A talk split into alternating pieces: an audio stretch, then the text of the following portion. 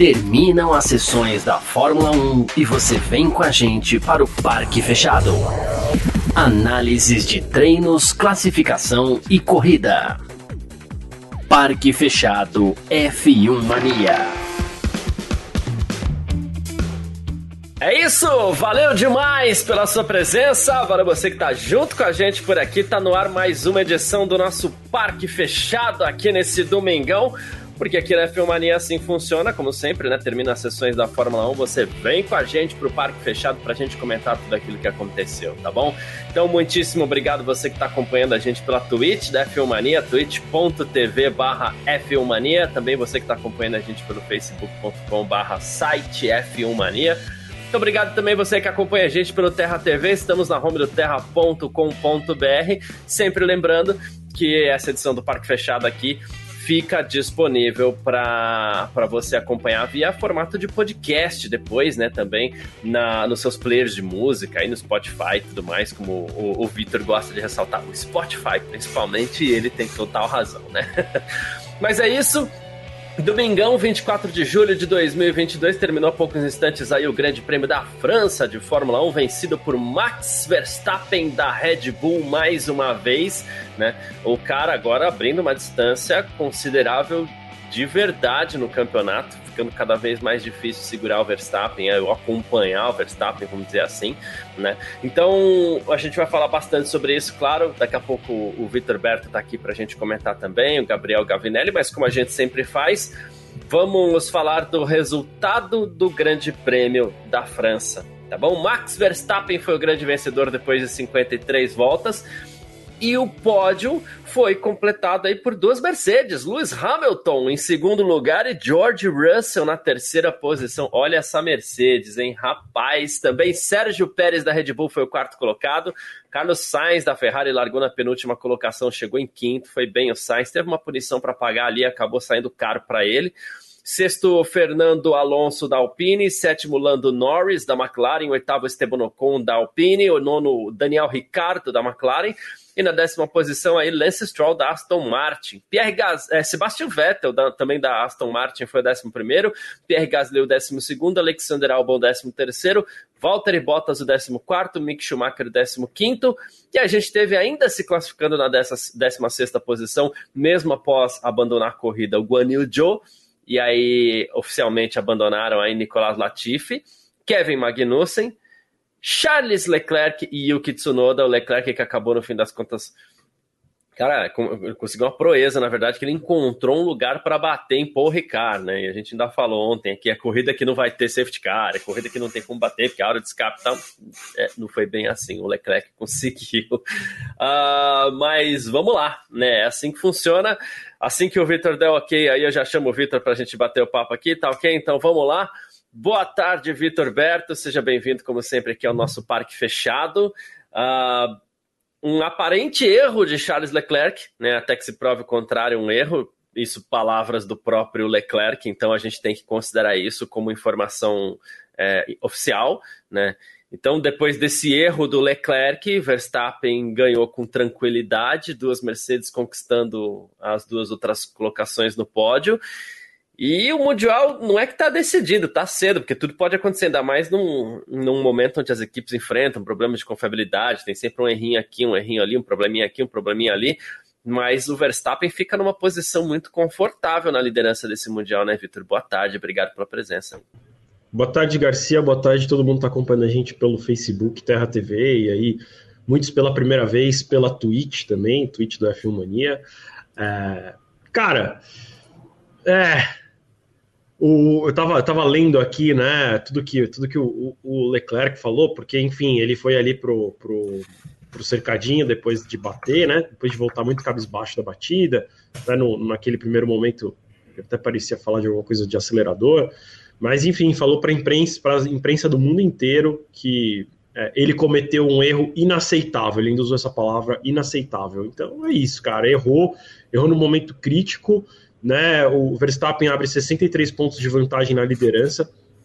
O Leclerc fica, o Leclerc ainda é o segundo colocado, mesmo com esse resultado, é, né, zerando, não marcando nenhum ponto, porque quem ali podia chegar, quem estava mais próximo era o Sainz, e o Sainz também não terminou é, na melhor das posições que ele, que ele poderia ter terminado, né? Enfim, a gente pode também discutir um pouco em relação à estratégia da Ferrari.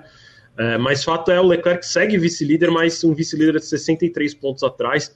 É, coloca, o Verstappen coloca mais de duas vitórias de vantagem, né? Quando a gente fala duas vitórias de vantagem, é o Leclerc vencer duas corridas, o Verstappen abandonar duas corridas, e ainda assim o Verstappen segue líder do campeonato. Então, é, parece que a vantagem começou a ficar grande demais. Óbvio, faltam ainda 10 corridas para o final da temporada, ainda falta bastante, a gente acabou de passar da metade da temporada, mas eu acho que os primeiros dedinhos do Verstappen já começaram a encostar na taça. Ok, é então, é, e aí a gente fala assim, a gente, e a gente evita exatamente por conta disso que você citou, né? A gente evita falar, ah, tá decidido. Não, não e só não está decidido porque está cedo. Porque eu digo, eu diria que com esses 63 pontos, umas quatro corridas para frente, vamos supor que ele mantenha, aí eu começo a falar indecidido, né? Porque é, tá cedo, é só por isso, e a gente sabe que tudo pode acontecer, então vamos com calma. Mas. É, tem mais de 250 pontos em jogo ainda, né? Mas. É, tá confortável. Ele né? colocou os primeiros dedinhos, e coisa fez assim, mas ainda não, não, não, chegou nem a colocar uma mão inteira na taça. O campeonato é, é longo, eu concordo contigo. É, ainda é cedo para falar, mas ele abriu uma vantagem que também é difícil de tirar. Como você bem falou no começo da live, muitos problemas de, de confiabilidade para Ferrari, né? Mas também para Red Bull. Red Bull teve um começo de ano bem complicado. É, então isso também pode influenciar, né? Se agora entrar numa, numa pegada de começa a quebrar muito a Red Bull, o Verstappen abandona três vezes, o Leclerc vence três vezes, aí o Leclerc passa o campeonato de novo. E isso pode acontecer, né? Apesar que a gente está falando aí do, do, seria do Verstappen quebrar 30% das corridas que faltam. A gente também olha da perspectiva de um desastre, bastante né? coisa. É, mas não é impossível. É, o campeonato começou a ficar bem difícil para a Ferrari, eu diria. Né? Eu acho que o campeonato já. Eles já tinham dado sinais que o campeonato já estava um pouquinho difícil, que eles estavam começando a entregar demais. Né? E agora, para mim, já está bem difícil, porque é, eu acho que em uma situação, é óbvio, que se, o, se a gente for fazer uma conta e o.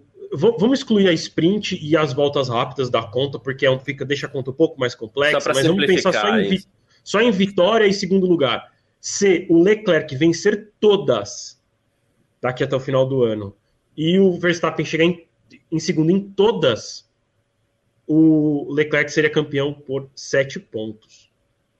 Tá?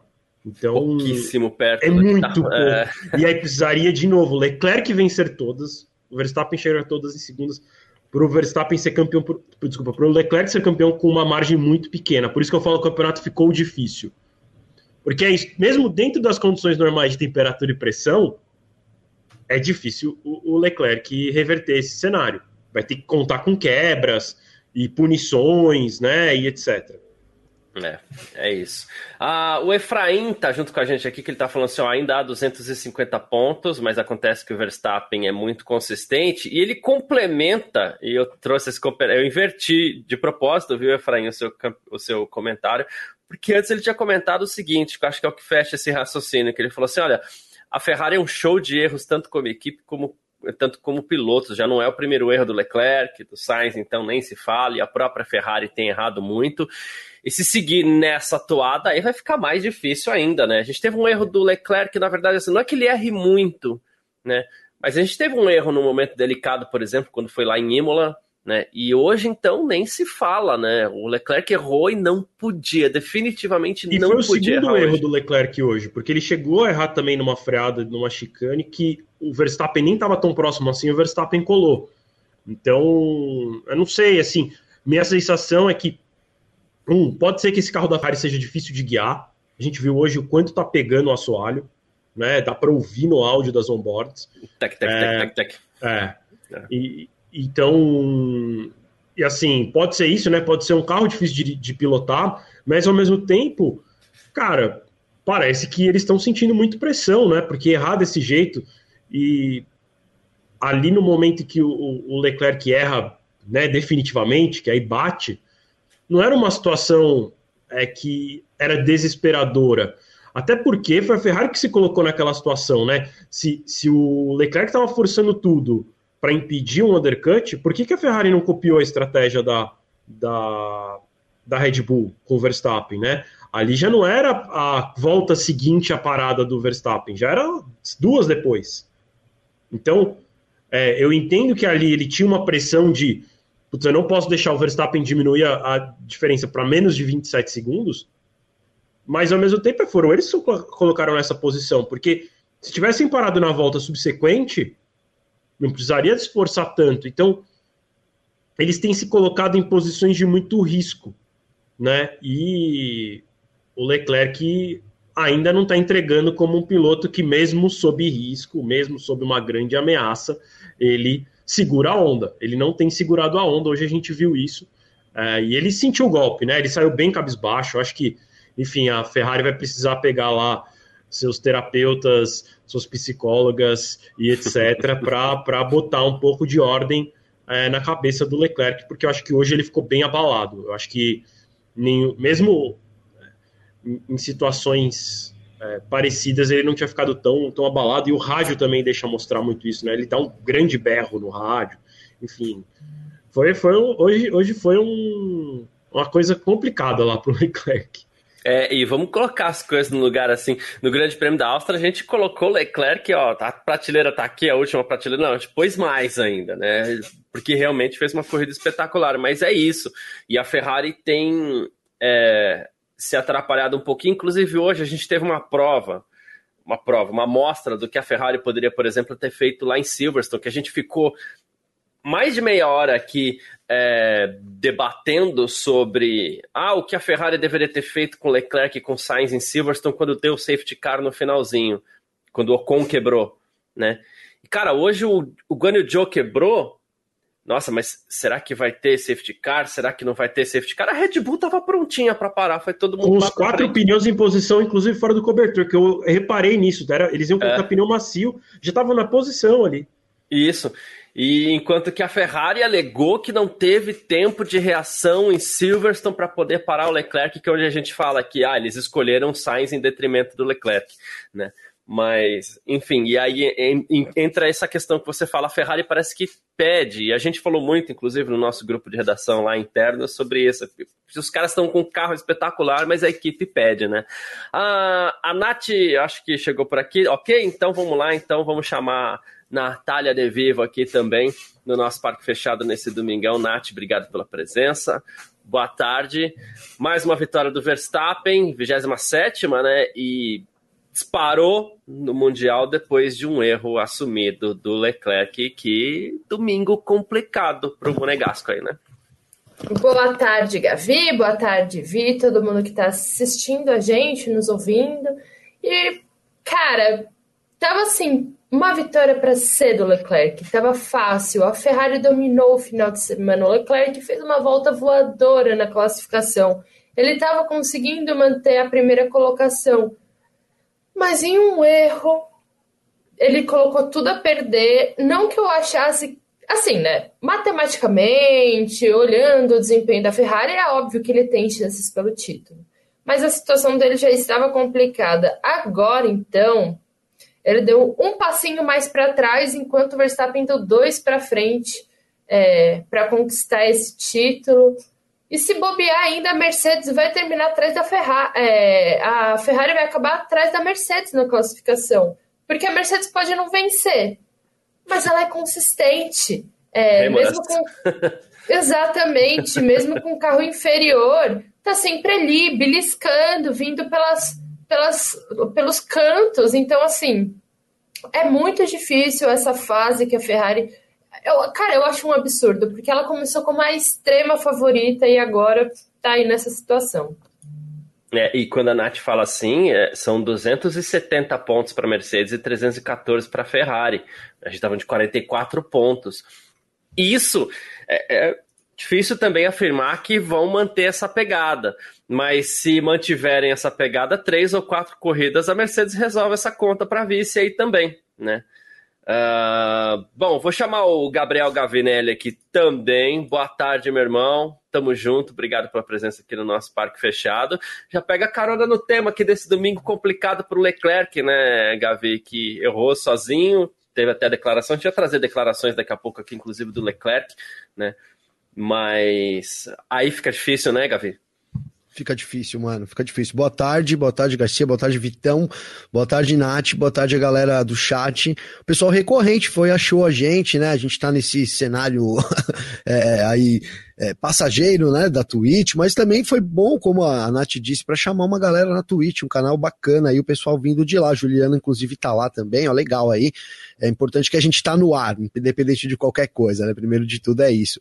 E, cara, pegando o carona é isso, né? Eu tava ouvindo vocês falando sobre o título, eu acho que a gente tá muito perto mesmo é, da, óbvio, tem 250 pontos em disputa ainda, mas parece um cenário muito complicado para a Ferrari buscar, até porque é, a gente fala sobre as vibes, né?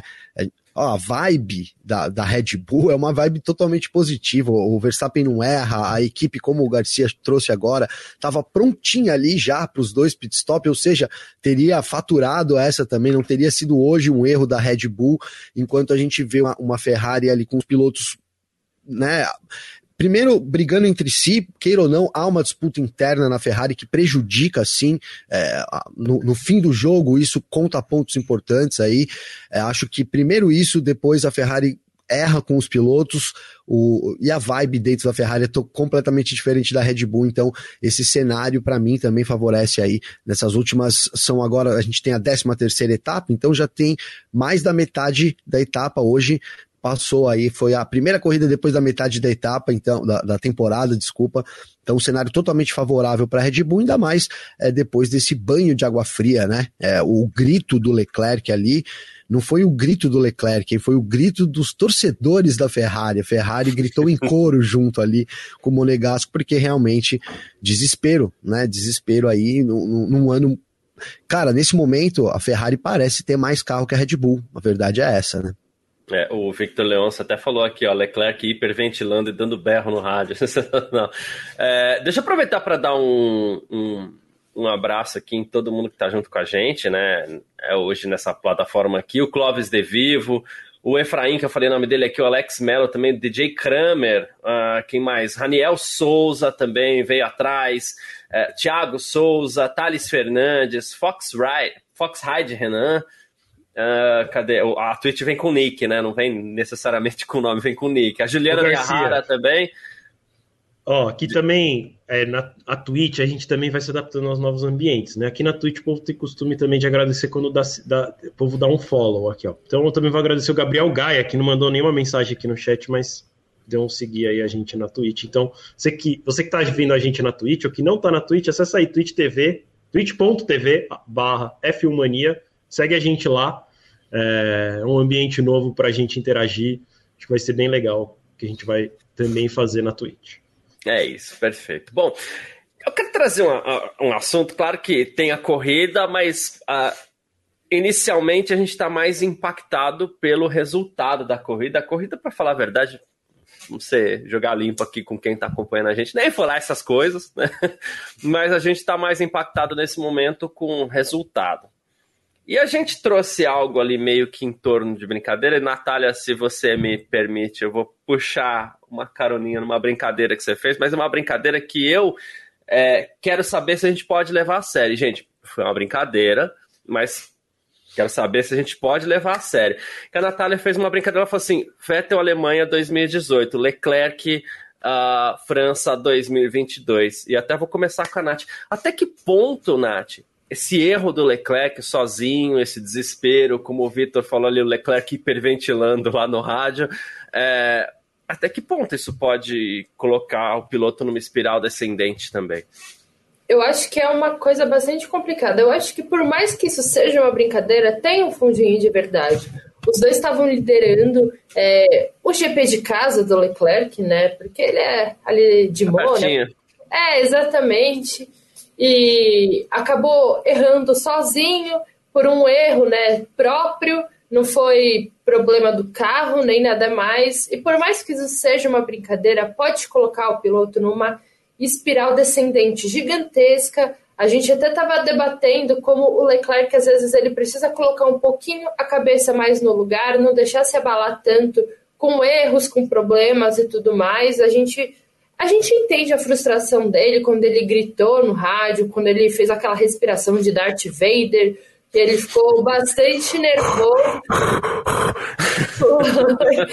Foi, bem isso. E a gente entende essa frustração, afinal, o cara estava vindo dominando o final de semana, mas agora ele precisa estar tá com a cabeça muito no lugar, ele precisa estar tá muito focado é, para não se deixar abalar por isso. Tem agora o GP da Hungria na próxima semana, mas eu acho que daí vir as férias da Fórmula 1 vai ser bom para ele, para ele baixar esse nervosismo, baixar essa pressão. A gente sabe também que tem uma pressão muito grande na Ferrari, tanto porque a Ferrari quer sair dessa fila, quanto aposta todas as fichas em cima do Leclerc. Então a gente entende que ele tem essa pressão enorme em cima dele.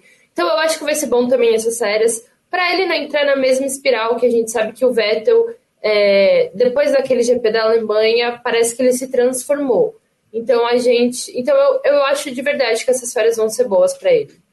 É, e quando eu falo dessa questão de, de comparar, é porque, além de tudo, né, Vitor, o ambiente é o mesmo. A gente não sabe como a Ferrari é, reage a esse tipo de coisa lá dentro também. E aí a gente coloca, a gente citou também quase que em tom de brincadeira, mas aí já nem tanto, porque isso é uma questão cultural. Tem toda a latinidade ali, o sangue quente dos italianos. A gente não sabe que tipo de resultado isso acaba tendo depois de um problema como esse, né? É, parece que fica todo mundo correndo e gritando desesperado, né? Tem um meme, né, que o povo... Ah! É, acho que é do pica-pau, não é? Do, do, da turma da Mônica, eu já citei esse meme pro Gabriel. Mas, mas tem o do pica-pau que acho que é o, o, o, urso lá que fica correndo desesperado, enfim. É, cara, é, eu acho que essa questão do, do dessa coisa italiana, do muito emocional, muito passional, é, acaba fazendo com que eles tomem decisões muito, é, sei lá, pouco racionais, e aí isso acaba também causando um, um efeito é, cascata, né? Eu acho que os pilotos também sentem isso, é, a equipe como um todo sente isso, e vale lembrar que, assim, já nos últimos anos todos aí, né, não, não lembro nem desde qual, uh, foi sempre um, um italiano uh, gerenciando a Ferrari, né, teve o, o Binotto agora, antes era o, era o Marchione. É, teve Marchione Domenicali, a gente teve... O Arriva Bene. Arriva Bene, isso. Arriva Bene. E, e vamos lembrar que a última vez que a Ferrari foi dominante, campeã, era um inglês e um francês cuidando da equipe, né? Então, talvez também tenha uma questão aí que, que é o, o, modelo de gestão, o jeito que é gerida a equipe seja muito diferente. Vamos, vamos lembrar que lá nas concorrentes a gente tem é, na Mercedes alemães e ingleses e na Red Bull são ingleses, né? Então, talvez esse modelo de gestão aí da, da Ferrari com a italianada precisa dar uma, dar uma repensada. Não que necessariamente precise mudar a nacionalidade dos caras, né? Mas acho que isso, isso mostra algum jeito de gestão. Então, acho que de repente os caras estão precisando lá de umas aulinhas, um coach para ver se melhora. Aí começa. É, é. Porque não. É meio difícil de, de tipo, pensar até numa outra coisa, né? É muito tipo, é, é uma sequência e parece que sempre se repete tudo, né? Então, sei lá, a Ferrari, a Ferrari precisa. Eu, eu sou meio contra, tipo, ser também um jeito de time de futebol que perdeu um jogo, manda embora o técnico. Mas a Ferrari precisa dar uma repensada na sua gestão em si. De novo, não precisa necessariamente tirar o Binotto, mas talvez a maneira de gerir a equipe. Eu queria saber o que alguém cujo sobrenome é Gavinelli tem a falar sobre isso. Cara, eu concordo. Eu acho que é, é tem um, um, lance que é assim, né? É, a Ferrari, quando tá tudo sob controle, e a Nath falou bem, né? Você imagina que numa temporada completa, isso lá no nosso grupo da Fórmula 1, você não vai ter nenhuma intercorrência durante as corridas, só na, na época Michael Schumacher, né? Fora isso, é difícil, né? Ali, ali a Ferrari errava, mas podia sobrar, né? Vocês colocaram muito bem, errava muito com o Barrichello, depois errou muito com o Felipe Massa, e ali com o Massa valeu, valeu, perdeu ali, né? 2008. Já com o Domenicali, né? Já com Dominicali. Então, é, cara, eu acho que é, eu não sei até que ponto isso é brincadeira, mas até que ponto isso pode ser verdade é. mesmo, né? Porque, é, assim, em condições normais, né? Na, como diz aí, em condições normais de temperatura, na CNTP, condições normais de temperatura e pressão, a Ferrari vai muito bem mas acontece qualquer coisa ali, parece que dá um bug. Não sei se eles é, saem ali do, do, do, planejado e isso afeta a equipe. O, o, que é, assim, por isso que eu digo, é, é, tão absurdo que a gente pensa, será que não é brincadeira? Né? Mas não sei, né? nada explica isso. Né? A gente tem essa explicação, uma explicação técnica de que venceu com britânicos, né? Então cara, eu sou italiano, mas pode ser que. Sou italiano, não, minha família é italiana, eu sou bra bem brasileiro, mas esse lance do sangue quente talvez seja alguma coisa que explique aí essa confusão que dá na Ferrari quando precisa decidir ali no último momento, né? É, você citou Silverstone, né, Garcia? E ali depois a, a Ferrari é, incrivelmente, ela falou que né, não, a, a, opção era manter o carro mais rápido e no momento era o Sainz. Então, uma opção da equipe mesmo, né? Vai, a, além disso, ela vai traçando caminhos total, que são no mínimo discutíveis, né? Ali, aquela, ali ter, ter parado o Sainz e não o Leclerc, pensando no campeonato, pensando, se você juntar com a corrida de hoje, ah, tudo bem que se dane, né? Tivesse parado lá e o cara vem faz o que fez hoje, melhor não ter parado mesmo. Mas a gente não sabia que ia ter essa quebra e talvez isso dá, dá um outro ânimo. Enfim, eu acho que a Ferrari, esses micro erros da Ferrari, vou dizer assim, comprometem muito a equipe lá e acabam até é, cri, criando um clima meio desfavorável, uma pressão extra, né? Terminando aqui rapidinho, mas a gente falou, será que essa pilha que a Ferrari coloca, né, o Leclerc não sente essa pilha ali no volante? Né, pode ser. Né, e ele, ele parece sim um cara. É, não sei se é pilhado a palavra, né? Porque, mas é, é um cara mexido com a situação. A situação da, dentro da Ferrari afeta, para mim, afeta o Leclerc. Ok, é isso. Uh, enquanto isso, a gente tem o, o Sainz ali a 26 pontos e a Ferrari perdida, inclusive, para ver quem que ela, o que, que ela vai fazer com isso, né? Se vai agora ajudar o Leclerc que está atrás, ou se ah, esquece o Leclerc, vamos pensar no campeonato, não dá mais, não sei para que lado a Ferrari vai. Uma declaração do Leclerc, Victor, e se você eventualmente tiver até mais aí, fica à vontade, né? Mas ele disse: se eu continuar errando assim, eu não mereço conquistar o título. E é difícil a gente do lado de cá falar em merecimento, mas a gente fala mesmo assim, porque a gente está aqui para analisar. Agora, quando o próprio piloto está falando, né, não tem como discordar. Como eu falei, sentiu o golpe, né? Ele, na declaração dele, ele fala, né? Eu perdi a traseira, foi isso. Eu não sei se. Eu não sei se, tipo, alguma coisa errada aconteceu.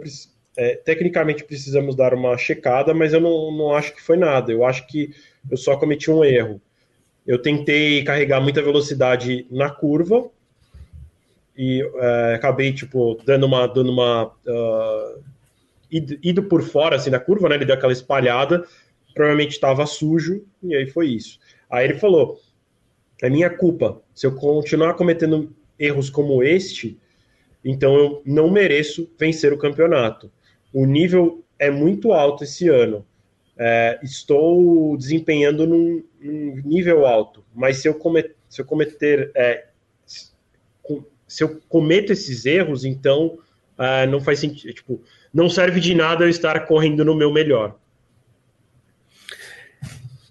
E basicamente a gente, a gente evita, né? O que dizer, né? Mas o que é, dizer? Falou tudo, né, Leclerc, né? Ok, a gente. Então diga, Nath.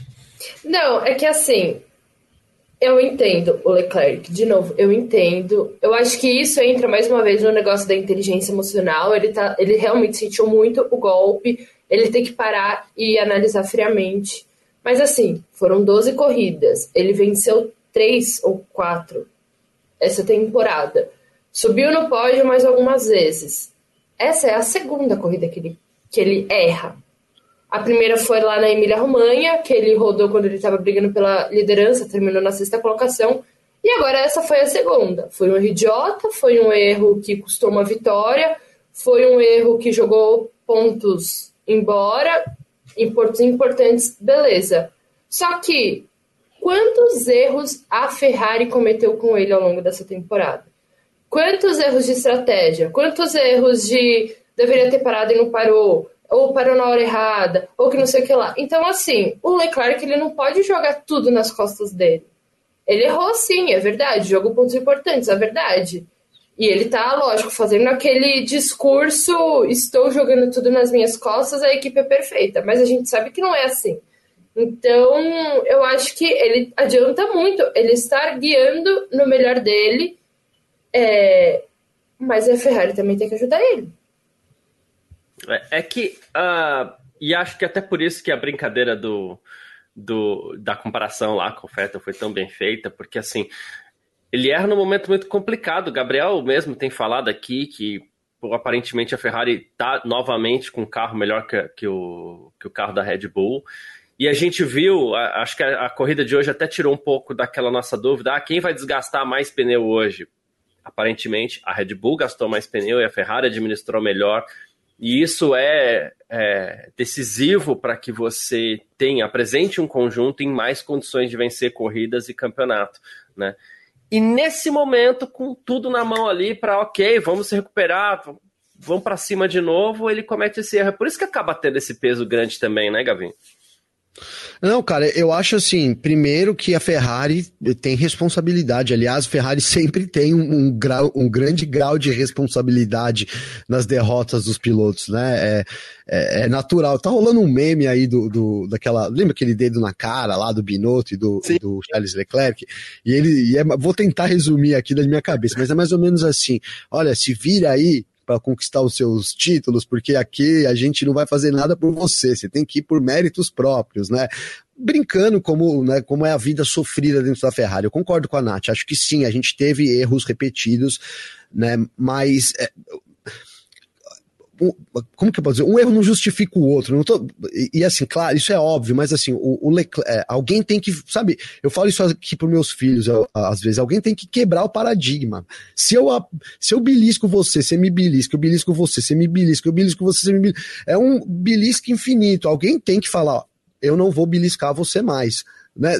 Tipo isso, a Ferrari é, e, e, e, os erros, eu não sei, cara. Eu acho que quando o Leclerc ele erra numa, numa importante, né, num importante momento desse, ele dá margem para que lá dentro da equipe não sei, alguém pense, poxa, mas olha aí, tá vendo? A gente erra aqui, mas o cara erra lá também. É, e aí a gente tá falando da perfeição. Óbvio que os erros vão acontecer, mas como ele mesmo disse, você errar num nível desse com um adversário como o Verstappen pode ser cruel. Né? De novo, é, ele errar não é que ele é o pior, pior piloto do mundo, faz parte, quantos eu, todos os pilotos já erraram, mas é, vai, vai deixando ele muito longe da disputa e vai cada vez mais reforçando esse ciclo de erros da Ferrari para mim, né? É, e, e, óbvio que não é de propósito, mas sabe assim, quando você ter, trabalha numa equipe que tá todo mundo errando um pouco, é, inconscientemente, um erro seu acaba sendo mais bem visto, né? Você pensa pelo menos assim, olha, tá todo mundo errando, se eu errar um pouco aqui também que mal tem. Agora, se todo mundo acerta, um erro pesa muito mais. Ó, tá todo mundo só faz coisa boa aqui. Se eu errar, né, eu vou distor... sabe, um pouco desse fluxo de energia né? Então, para mim, esse, o, é, é, por isso que eu acho que a comparação de 2000 e, com, com Vettel de 2018 faz muito sentido, né? Porque realmente o fluxo de energia ali que passa, ainda com acentuado por isso, poderia ter saído na frente num, num final de semana assim de domínio grande da Ferrari. Né? Era uma corrida ali onde a gente, de novo, a gente matou a dúvida do gerenciamento de pneus, pneus da Ferrari era, era é, gerencia melhor. A Ferrari estava rendendo mais no calor, que era também uma, uma, uma, uma pergunta, né? Pô, vai estar tá muito calor. A gente estava falando em 50, 55 graus. Bateu um dia lá 80 graus a pista, cara. É, na sexta-feira, no, no, segundo treino, 80 graus. Então, assim, um absurdo. E aí a Ferrari reagiu muito bem. E aí esse erro é meio que né, dá uma, uma, é uma um banho de água fria para você continuar a, a, a, temporada. A gente tem Hungria semana que vem, depois são três semanas. Então, assim, o Leclerc ter vencido hoje, diminuído a diferença, aproveitado essa boa fase da Ferrari, que acredito que até dure na Hungria também, eh, poderia determinar uma. Né, um, um outro cenário, obviamente determinaria um outro cenário para o restante da temporada. Na verdade, agora é isso. O Leclerc vencendo todas e o, Verstappen chegando em segundo em todas, sete pontos apenas dariam o título para o Leclerc. É apertado, né? Apertado. É, Falei pra o... caramba, né? Mas, mas é mais ou menos isso. Fox Hyde está até falando aqui, ó, muitas vezes um erro de piloto, na maioria algo que não será fatal, fatal que a gente briga aqui é questão de zerar, abandono e tal, né? Mas todos os erros da equipe acabam tirando ele da briga, erro de boxe, erro de estratégia. O Victor chegou até a comentar que ele errou na frente do Verstappen hoje uma vez, mas ok, o Verstappen não passou, continuou. O problema foi basicamente esse erro sozinho que ele acabou cometendo. E realmente, assim, a gente não pode negar também, né, Vitor, como a Nath falou, a Ferrari também deixou Leclerc na mão algumas vezes nessa temporada. E a gente pode citar Silverstone, que para mim a Ferrari escolheu Sainz ali naquele momento, e a gente lembra também Barcelona, onde ele ficou a pé por causa do motor, aí culpa da equipe, é, também, né? Ele era para estar tá melhor colocado, sim, na tabela de pontos, a ponto desse erro dele não ser, não, não, não, não custar tão caro quanto custou, né, Vitor? Ah, sim, sim, sim. É, eles vêm numa sequência não recente, né, na verdade, porque até recentemente a Ferrari estava vindo bem, uh, uh, mas eles já tiveram, acho que já gastaram toda a cota do ano de qualquer tipo de besteira que possam fazer, né, porque como eu falei no meu comentário um pouco mais cedo aqui na live. Cara, agora já chegou num ponto que é se o Leclerc vencer todas e o Verstappen chegar todas em segundo, o campeonato termina bem apertado a favor do Leclerc, mas bem apertado. E quando chega numa situação como essa, é, cara, o campeonato ficou difícil. Eles precisam compensar de alguma maneira, né? Eles precisam é, Cara, eu acho que o carro é muito bom, como, como vocês falaram. Eu acho que, eles, que a Ferrari de novo tem chance de ir bem e vencer na Hungria. A questão é que eles não podem cometer mais erros, né? É...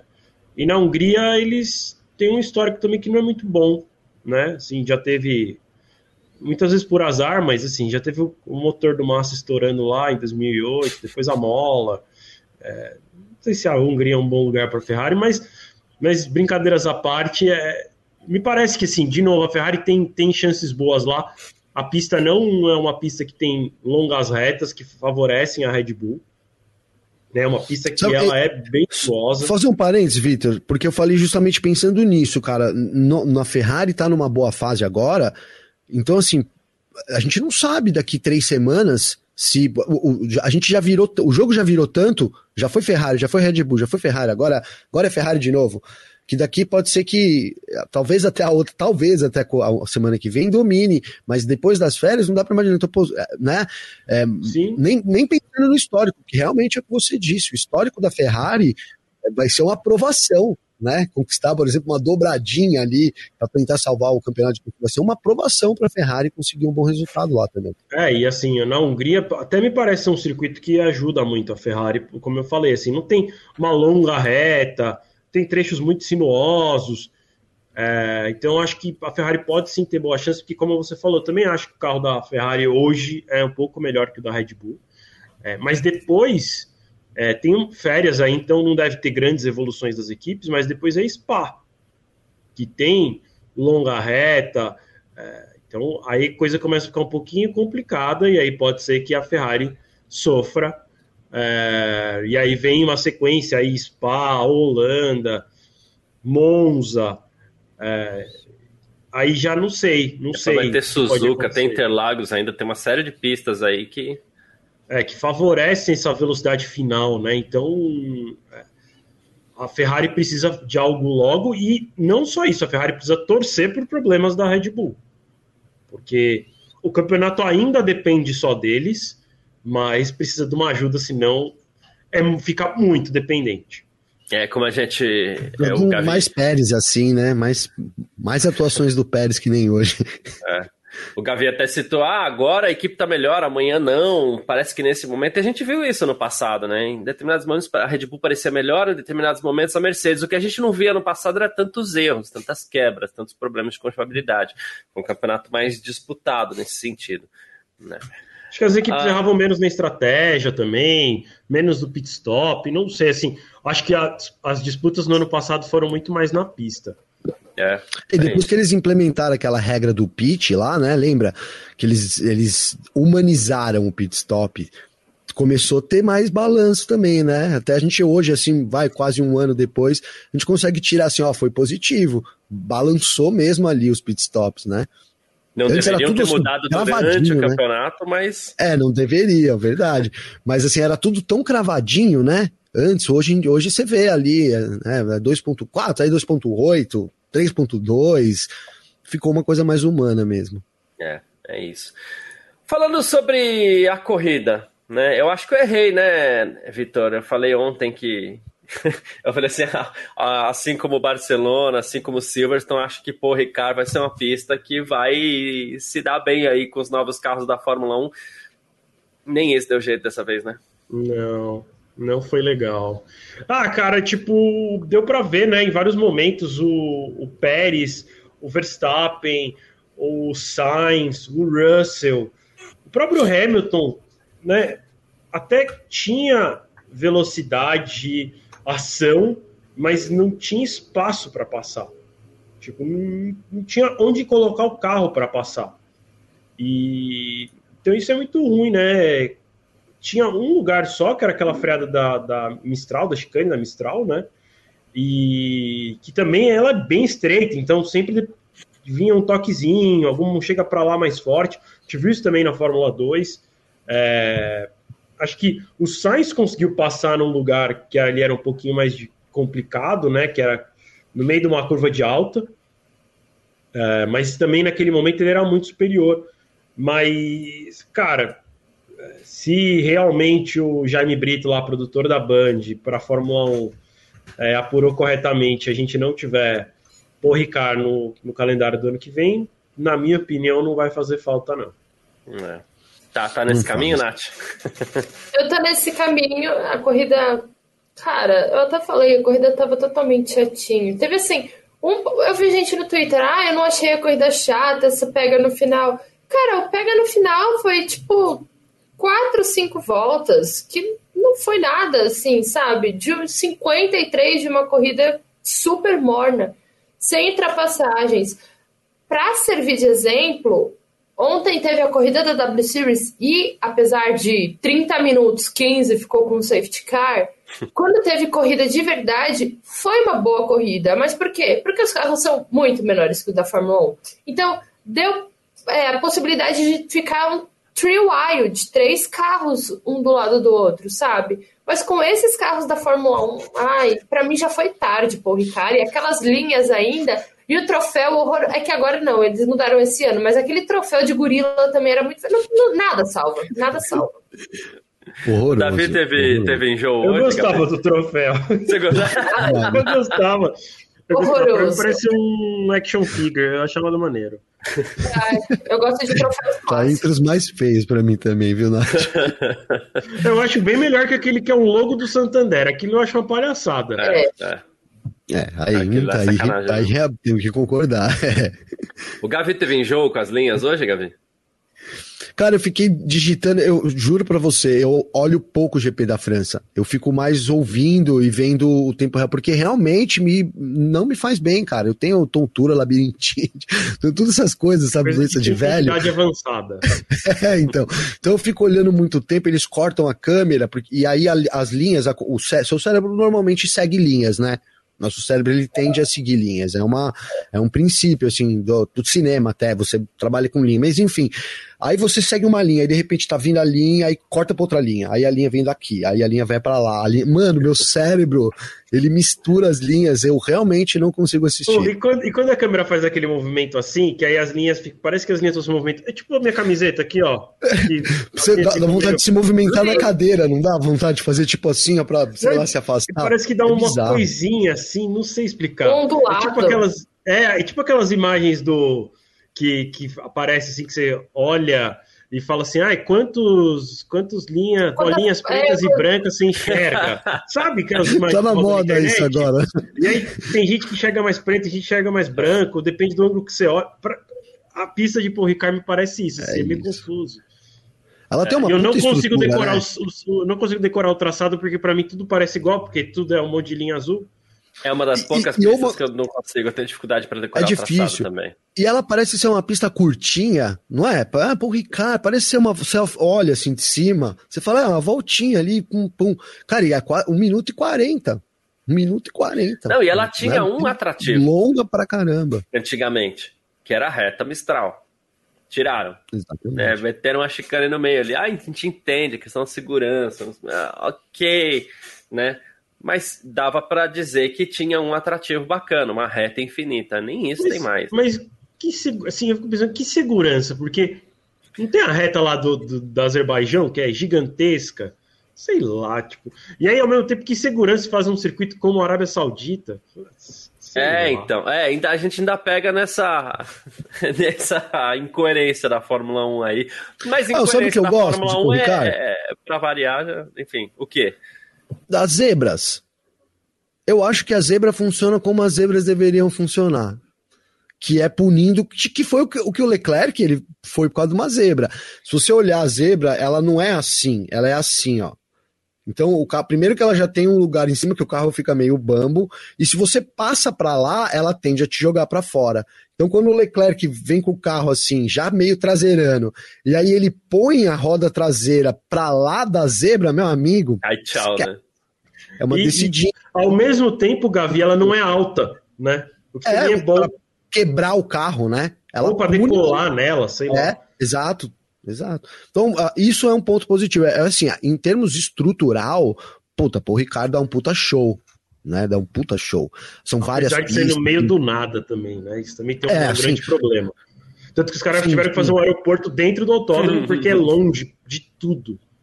É, eu tô falando mais nesse sentido, assim, de tipo, pô, os caras têm até um aeroporto, sabe? Né? para você testar os carros, tem vários tipos de curva. É um é, pra quem não sabe, da reta. Até para contar, para quem não sabe, ali, né? e tem o sonho de pilotar um Fórmula 1, lá é um dos lugares, um dos poucos lugares no mundo em que você pode pilotar um Fórmula 1. Custa 15 mil euros, acho que custa 15, 12, alguma coisa assim, custa entre 10 e 15 mil euros. Peraí que eu vou fazer a conta, custa. A conta aqui. Mas. Reais, hein? lá é um dos lugares que pode. Eu, eu já cheguei a olhar para ver se era um sonho viável, não é. é e, mas aí eu até. Não foi, hoje, foi quando, não hoje. É, foi, foi quando eu descobri que realmente é muito, muito, muito longe. E tem até pacote que te leva de avião para lá, porque é muito longe, tipo, de Paris. É longe de qualquer coisa, assim. É, para você ficar, tipo, ir fazer bate-volta, sabe? E meio que não tem muita estrutura em, em volta, então tem um hotel lá dentro. É, mas enfim, para quem tiver. Preparar um... para gastar tudo lá, né? Já é, vai quem tiver um dinheirinho. Ah, sai de lá de vai gastar, para Mônaco. É, é, Não vai para é. Paris, vai para Mônaco. mas quem tiver um dinheirinho aí a fim de gastar e quiser pilotar um carro de Fórmula 1, lá é o lugar. É, é um Renault antigo. Antigo assim, né? Dos anos 2000 já. Não sei se da, da, década de 2010. É aquele mesmo que um amigo nosso pilotou? Sim, sim, ah, sim. Tá. Eles só mudaram a pintura agora. Agora é a, tá. pintura da Alpine, né? Eles ficam mudando. Né? Originalmente era da Renault, depois era aquele Renault meio Lotus, depois agora atualmente é a pintura da Alpine, mas é aquele mesmo carro. É, inclusive é em parceria com a Alpine até hoje. É um, e aí, enfim, você faz toda uma preparação, pilota vários carros, é um, uma atividade interessante. No fim, acho que você só dá duas ou três voltas. Se quiser dar 10, aí não custa 15 mil euros, custa, sei lá, 35 mil euros, 40 mil euros, é uma coisa bem absurda. Mas, enfim, para quem tiver, acho que chama Racing School, Racing Driving School. Procura F1 Paul Ricard School, Alguma coisa assim que deve É, eu procurei por F1 por Ricardo, eu achei. Eu tem os que valores ah, e tudo. Tem, tem uma escola de pilotagem lá que chama Winfield, eu acho. Que é onde, inclusive, É, é essa. o track. É isso, é isso, Nath. Inclusive, é essa a escola que cuida do negócio da forma de pilotar um Fórmula 1. Eles são meio que eles gerenciam o autódromo segunda a sexta, meio que isso, sabe? Segunda a sexta é ótimo. Boa. Ah, eu falei aqui, depois Pô, você agora vai vai ficar Mônaco bem- não. É, depois vai pra Mônaco e não Paris, mas é que a Nath é Team Paris, né? Aí ela ficou brava aqui com o meu comentário. Não, mas vai pra Mônaco. E agora-. A, a pista vai ficar bem disponível agora, né? Pode testar bastante. Então os horários já estão abertos, porque não tem mais Fórmula 1 aí. É uma semana parece do que ano, ela era mais. segunda a quinta, né? Agora todas as semanas do É. ano, segunda a sexta. Agora tá liberado lá, gente. A agenda liberada. Cara, agora eu vou falar que o Thiago Souza, é, ele até comentou aqui, ó, um Ring é outra pista que podia dar adeus. Semana que vem tem GP da Hungria. Eu gosto de um Ring, cara. Acho uma pista Mas não- Eu nossa, pra- também.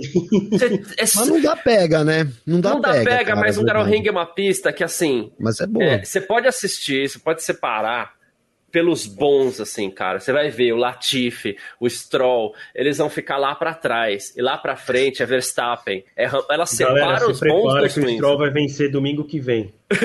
Não, e se fosse o Gavi falando isso, ele... Fosse eu. É. Alguém pediu Mas, assim- dicas aqui de Atlético Mineiro e Corinthians, só vou falar no final, tá? Thales, foi o Thales. É uma pista que definitivamente separa os bons dos maus pilotos. Ele é muito seletiva, né, Vitor? Sim, eu gosto muito, assim. é, eu acho uma pista bem seletiva. Eu gosto do traçado. Eu acho que é um traçado muito estreito para esse carro, muito estreito. Por isso não dá tanto pega. Por isso não dá pega. Mas a pista é muito legal. Em vários momentos a corrida não é boa por conta de disputa, mas lá de vez em quando chove, lá de vez em quando tem batida, né? Então eu, eu gosto do GP da Hungria. É um dos meus favoritos, inclusive. Muito louco, mas, mas é isso, assim. É, eu gosto muito mesmo. Seria uma, uma pista que se saísse eu ia ficar chateado. Né, Eu, eu normalmente gosto de umas corridas que não são muito boas. Eu amo o GP da Austrália, amo o GP da Hungria. Mas é isso. Mas é, de- a- a- o, o, o Garo Ring passou por uma alteração, já faz tempo, não é recente, mas ela passou por uma alteração na curva 1 e na curva 2, de forma que depois, inclusive com a chegada do DRS, ela permite a aproximação do piloto na curva 2. E isso geralmente traz umas ultrapassagens até interessantes, algumas delas, inclusive, por fora, né, Nath? Isso, Sim, pra mim, até melhorou o Grande Prêmio da Hungria de uns tempos pra cá. sim. Eu, eu gosto, eu gosto pelo fator histórico, eu, eu gosto da Hungria. Eu, assim, eu acho que se for para tirar outras pistas, tem uma lista muito maior de pistas que podem sair antes. Daí querem tirar Spa. Cara, Spa acabou de passar por uma mega reforma para se tornar mais seguro e tudo Tirar mais. a casinha bonitinha lá, pô. Exato. Assim, eu entendo essa pista estar no calendário, mas para mim também tinha que sair assim, rapidamente. Zandvoort, eu detesto Zandvoort. Para mim tinha que sair assim amanhã, mas como a gente tem o apelo Max Verstappen não vai sair. Mas da Hungria assim, não vai dar tantos pegas, mas eu gosto, por exemplo, mais do que Paul Ricard que foi hoje. Você gosta da Hungria também, né, Gavi? Que eu tô ligado. Liga o microfone pra gente ouvir você falando gosto. Eu gosto, gosto, gosto. Falei uns quatro gosto. Cara, no, no game ela é sensacional, né? No, no simulador ali, no, porque puta pista, é o que você falou, separa, né? Os pilotos bons dos pilotos ruins. Ela é muito de alta. Então, e, apesar de ser estreita, você tem que andar muito rápido. E, e assim, dá, né?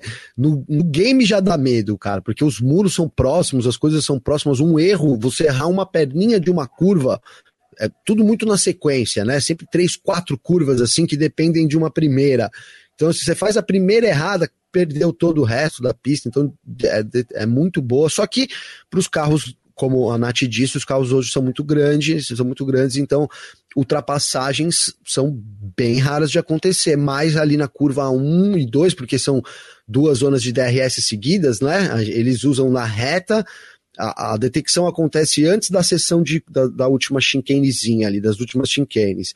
E aí você abre na reta principal, tem a, a, curva direita ali, que é uma curva com um ângulo totalmente né, onde o boliche do Bottas, né? Quem não lembra do boliche do Bottas? Foi ali.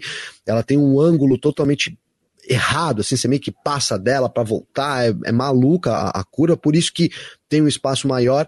E aí depois nesse trechinho entre a curva 1, ali 1 e 2, até a curva 3, é onde tem as mais as ultrapassagens ultimamente, que é no segundo DRS, onde a gente viu o Ricardo colocando de lado ali, Hamilton também, Verstappen disputaram no ano passado, mas é isso, cara, é uma pista técnica, talvez é, acidentes possam acontecer, é, em termos de equilíbrio do carro, ela cobra muito, então o carro equilibrado para lá pode levar vantagem, mas ultrapassagens é, é difícil, realmente difícil de acontecer.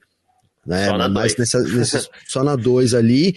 E isso, cara, se o DRS fizer efeito, né? No passado, o DRS junto com o vácuo, eles estavam funcionando muito bem, né?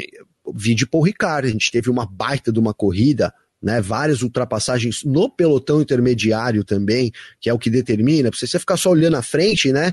Mas assim, hoje no pelotão intermediário foi fraco a disputa no pelotão intermediário, né? A gente foi muito fraco perto do que a gente está tendo na temporada. Então a Hungria é um pouco nesse sentido também, né? Difícil de ultrapassar mais uma baita de uma corrida aí. Mas, cara, em termos de, de você trazer novos, novos GPs, é, eu, eu também sou, eu tô junto com a Nath. Se saísse a Hungria, cara, não ia lamentar tanto, não. Eu já tenho o jogo aqui, o 2022, o 21, eu jogo aqui no 21, não tem problema. Se o 23 vir sem, não tem problema.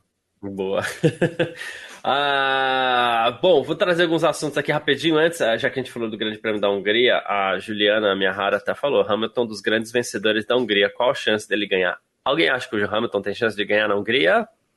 Gostaria, viu, mas não tem. Só se acontecer alguma coisa bizarra, tipo, hoje eu achei que ele ia ganhar, eu tipo, achei que ele ia ganhar, tipo, porque quando teve o safety car, é, eu achei que o Hamilton ia conseguir voltar em primeiro do pit stop, mas enfim, eu errei as contas, o Verstappen saiu na frente. É, mas eu cheguei a acreditar que falei, ah, olha lá, o que eu falei ontem que podia acontecer, está acontecendo. É, acho que por enquanto ele só tem chance de ganhar se for assim.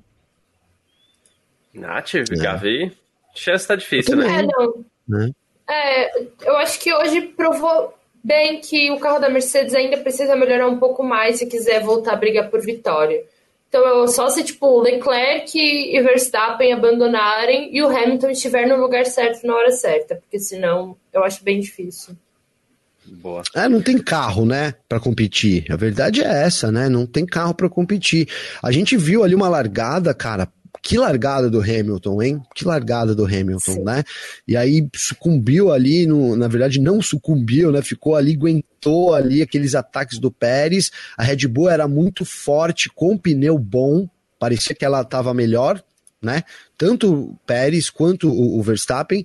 Verstappen também partiu para cima do Leclerc ali logo no começo, mas depois foi perdendo rendimento, né? E, e, o, e o mesmo com o Pérez. Então é isso, cara. O, a, os pilotos fazendo muita diferença, né? Pô, a gente tá falando disso aqui, basicamente é, é o nosso tema é, subliminar aqui, né? Porque é o Leclerc errando, é o Verstappen muito bom, é o Hamilton, então assim a gente tá. É, e é um né, cenário legal, né? Pedindo muito. Sim. Onde os pilotos sim. se destacam, um cenário bem legal. Norris, cara. Baita corrida, do, uma, né, num, mas o Norris fez uma baita corrida com a Mike Lata, né? Porque a McLaren tava horrível ali hoje, né? No final de ser. Ontem foi péssimo, né? É, enfim, enfim, é isso, é isso. Mas também Alpine também, né, cara? Eu esperava mais, inclusive, das duas. Eu achava que a gente, em termos de ritmo de corrida, estavam tomando aí um segundo e pouco por volta da, da, da, das rivais, né, da, Mercedes. Então, assim, um segundo e meio da, da Ferrari, um segundo da Mercedes. É muita coisa comparando os pelotões. O que destaca de novo é Ferrari, Red Bull, Mercedes ali tranquilamente e aí o restante para trás. Mas também, né, Vitor? Não sei se tão acentuado assim, mas hoje a Mercedes talvez tenha mostrado um pouco do que a gente trouxe ontem aqui, né? Um ritmo de corrida um pouco forte. A gente pega o Hamilton largou bem e assim mal na classificação, porque é... mas também não tem como, então você quase que abre mão da classificação. Mas na corrida a gente teve o Hamilton à frente do Pérez, sofreu pressão no início e depois desgarrou. E a gente teve o, Russell chegando no final também, passando em ritmo de corrida. Olha, chegou no segundo piloto da Red Bull já, né? É, então, eu ia até comentar isso, que na verdade você falou do, do Russell chegando depois e passando, mas o Russell chegou lá na primeira parte da corrida também, no, no Pérez. Né, o Pérez, Pérez chegou a pressionar o Hamilton, Hamilton se segurou, aí o Pérez começou a ficar para trás e o Russell começou a chegar. É que, enfim, aí depois vieram pit stop, safety car, etc. Mas é, me parece sim que a, a Mercedes chegou, como você falou, chegou nos segundos pilotos das grandes, né? Acho que também é, teve uma bela briga com o Sainz. Né? O Sainz ainda levou a melhor antes de parar nos boxes, mas é, dá para ver que, que é também difícil de passar e ao mesmo tempo a, a Mercedes consegue pressionar. Acho que, como vocês falaram, acho que falta um pouco ainda é, para ela brigar por vitória, ou talvez também dependendo da pista seja menos favorável para ela. Não que também fosse super favorável hoje, mas pensando mais na questão de é, quando, quando eles estavam é, ali na frente dos, dos adversários, por ser uma pista também difícil de passar, é, isso favorece, né? Não sei, não sei se, se o Hamilton não tivesse passado o Pérez na largada, se ele ia passar logo em seguida. Mas ele se manteve acho à frente. É. é, eu acho que não passaria mesmo, não. Eu, mas assim, o ritmo de corrida é muito bom. É, e eu acho que hoje, né, quando a gente olha puramente para os pilotos, me parece que a Mercedes tem a dupla mais consistente. Tá? Talvez não a melhor dupla, não dá, não dá para cravar isso, que é a melhor dupla, porque também a gente às vezes fala isso, aí o Pérez cala a boca, nossa boca na corrida seguinte. Né? Ele vai lá e consegue um baita resultado. É. Mas em Eu termos pensei numa pergunta polêmica, velho. Em termos de consistência é gigante, a consistência da, da Mercedes tem do carro que ela tem. Elas têm os dois pilotos com pontuações muito próximas. Inclusive o Russell está na frente do Hamilton no campeonato. Então, assim, é, eu acho que isso é bom para a Mercedes, porque cara, tanto a Red Bull quanto a Ferrari sofreram hoje com o segundo piloto, né? A gente viu ambos, né? Sainz, que até fez uma boa corrida, mas aí o pneu, a Ferrari disse que o pneu ia acabar, parou e aí caiu lá para trás. O, o Pérez fazendo uma corrida meio estranha e até às vezes meio duvidosa, tipo, sei lá, não gostei muito da manobra dele no, na chicane, também ele não depois não cumpriu é, o que tinha que cumprir de traçado lá, porque quando você corta a chicane você tem que passar por um zigue-zague lá que ele não passou. É, eu acho que para a Mercedes está sendo muito bom ter dois pilotos assim, uh, porque ajuda também a dar um, um destaque para os caras, né? Porque também, imagina se fosse só um carro indo bem, mas hoje eles conseguiram colocar os dois carros no pódio. Eu acho que pensando em marketing, e é por isso que as equipes estão na Fórmula 1 no final do dia, sendo muito bom. É isso. Qualquer pergunta eu polêmica. Ia perguntar, deixa eu perguntar. É, vou perguntar. É, Russell e Leclerc. Quem, alguém trocaria o, o Leclerc pelo Russell, o Russell pelo Leclerc? Difícil, hein? Eu. Eu acho que nesse momento, cara, é, olha que, do, que doideira, né? Alguém ficaria. Tá falando na Ferrari, aqui, né? Tirar o Leclerc e colocar o Russell. É, é, é não, é, vai. Alguém ficaria com o Leclerc aqui. Tem, tem uma equipe, né? Tá falando de dupla perfeita, né?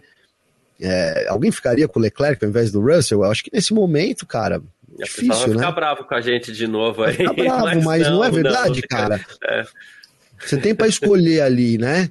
É, Hamilton um Leclerc ou Hamilton... Cara, é que, eu acho, é que eu acho difícil de responder porque o Russell tá, faz só 12 corridas que ele tá correndo por uma equipe boa, né?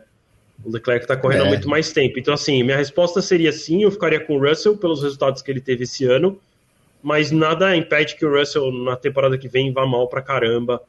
E. E o Leclerc seja campeão, por exemplo, não é? Tá campeão. Tá é, é difícil de dizer. Difícil de dizer. Eu ainda, acho que o Leclerc foi, é, eu ainda acho que o Leclerc ele foi prejudicado, a gente falou bastante disso até no podcast, né, Gavi, não é filmando em ponto. O Leclerc, para mim, ele foi prejudicado assim.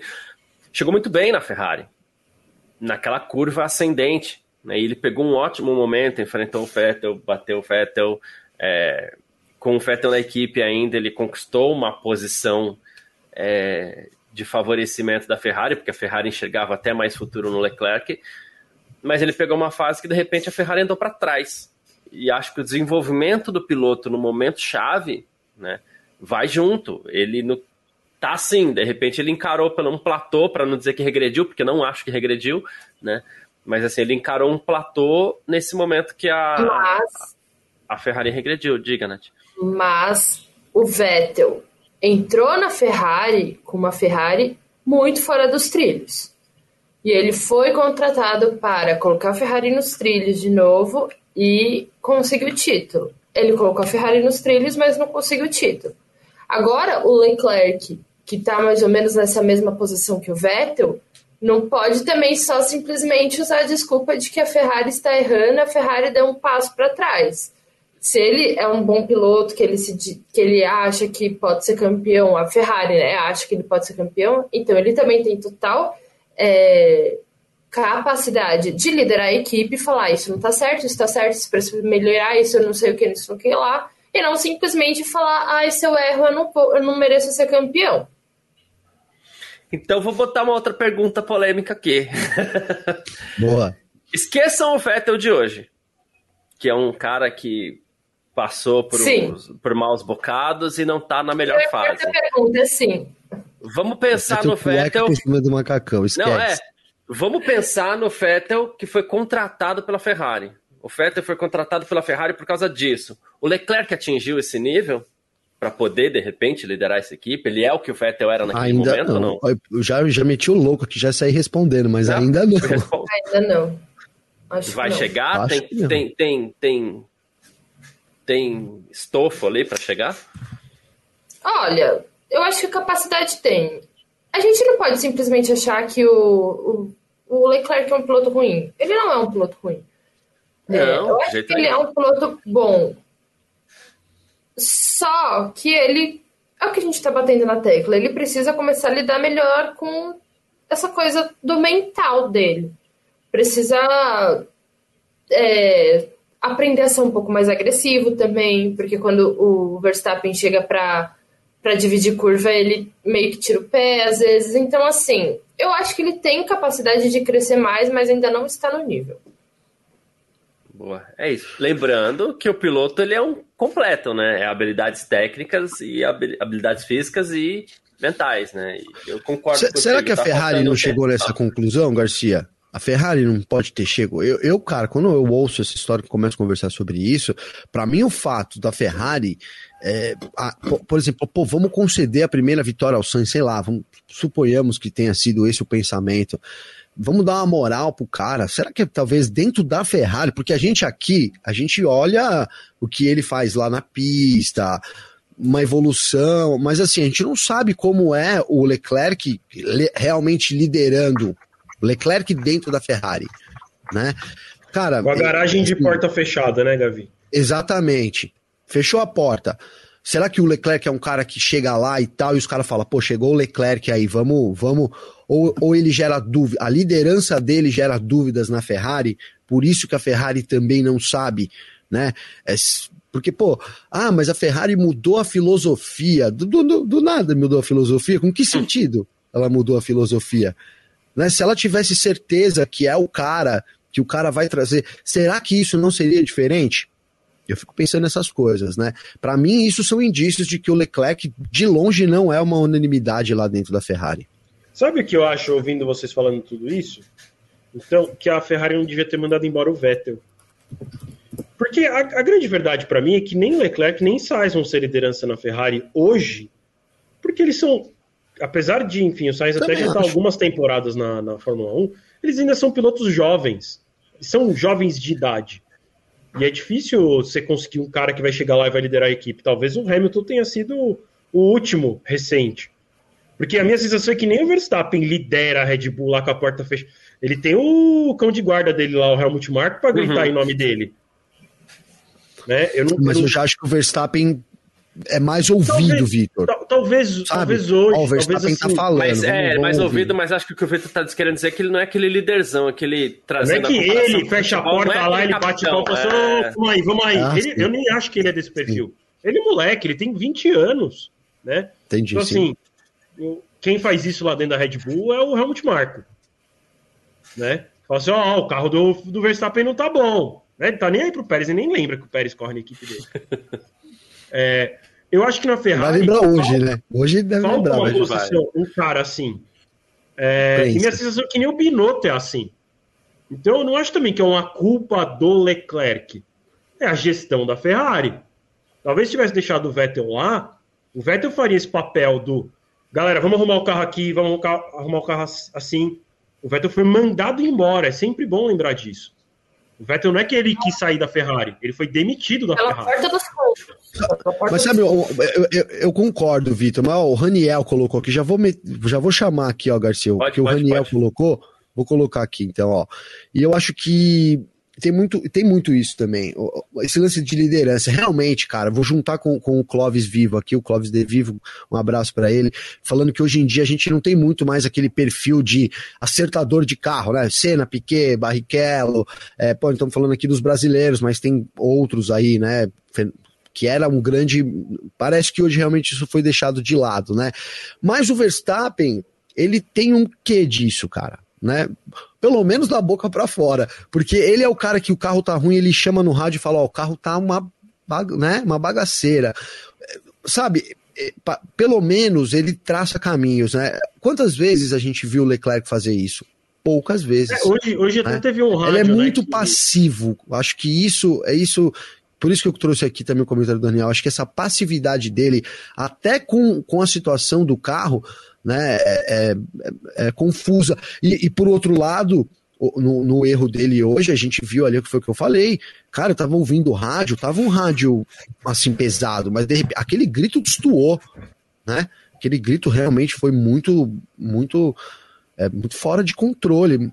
Enfim, meio. Ô, Gavi, né, hoje teve bizarro. um rádio que eu reparei que também me pareceu estranho.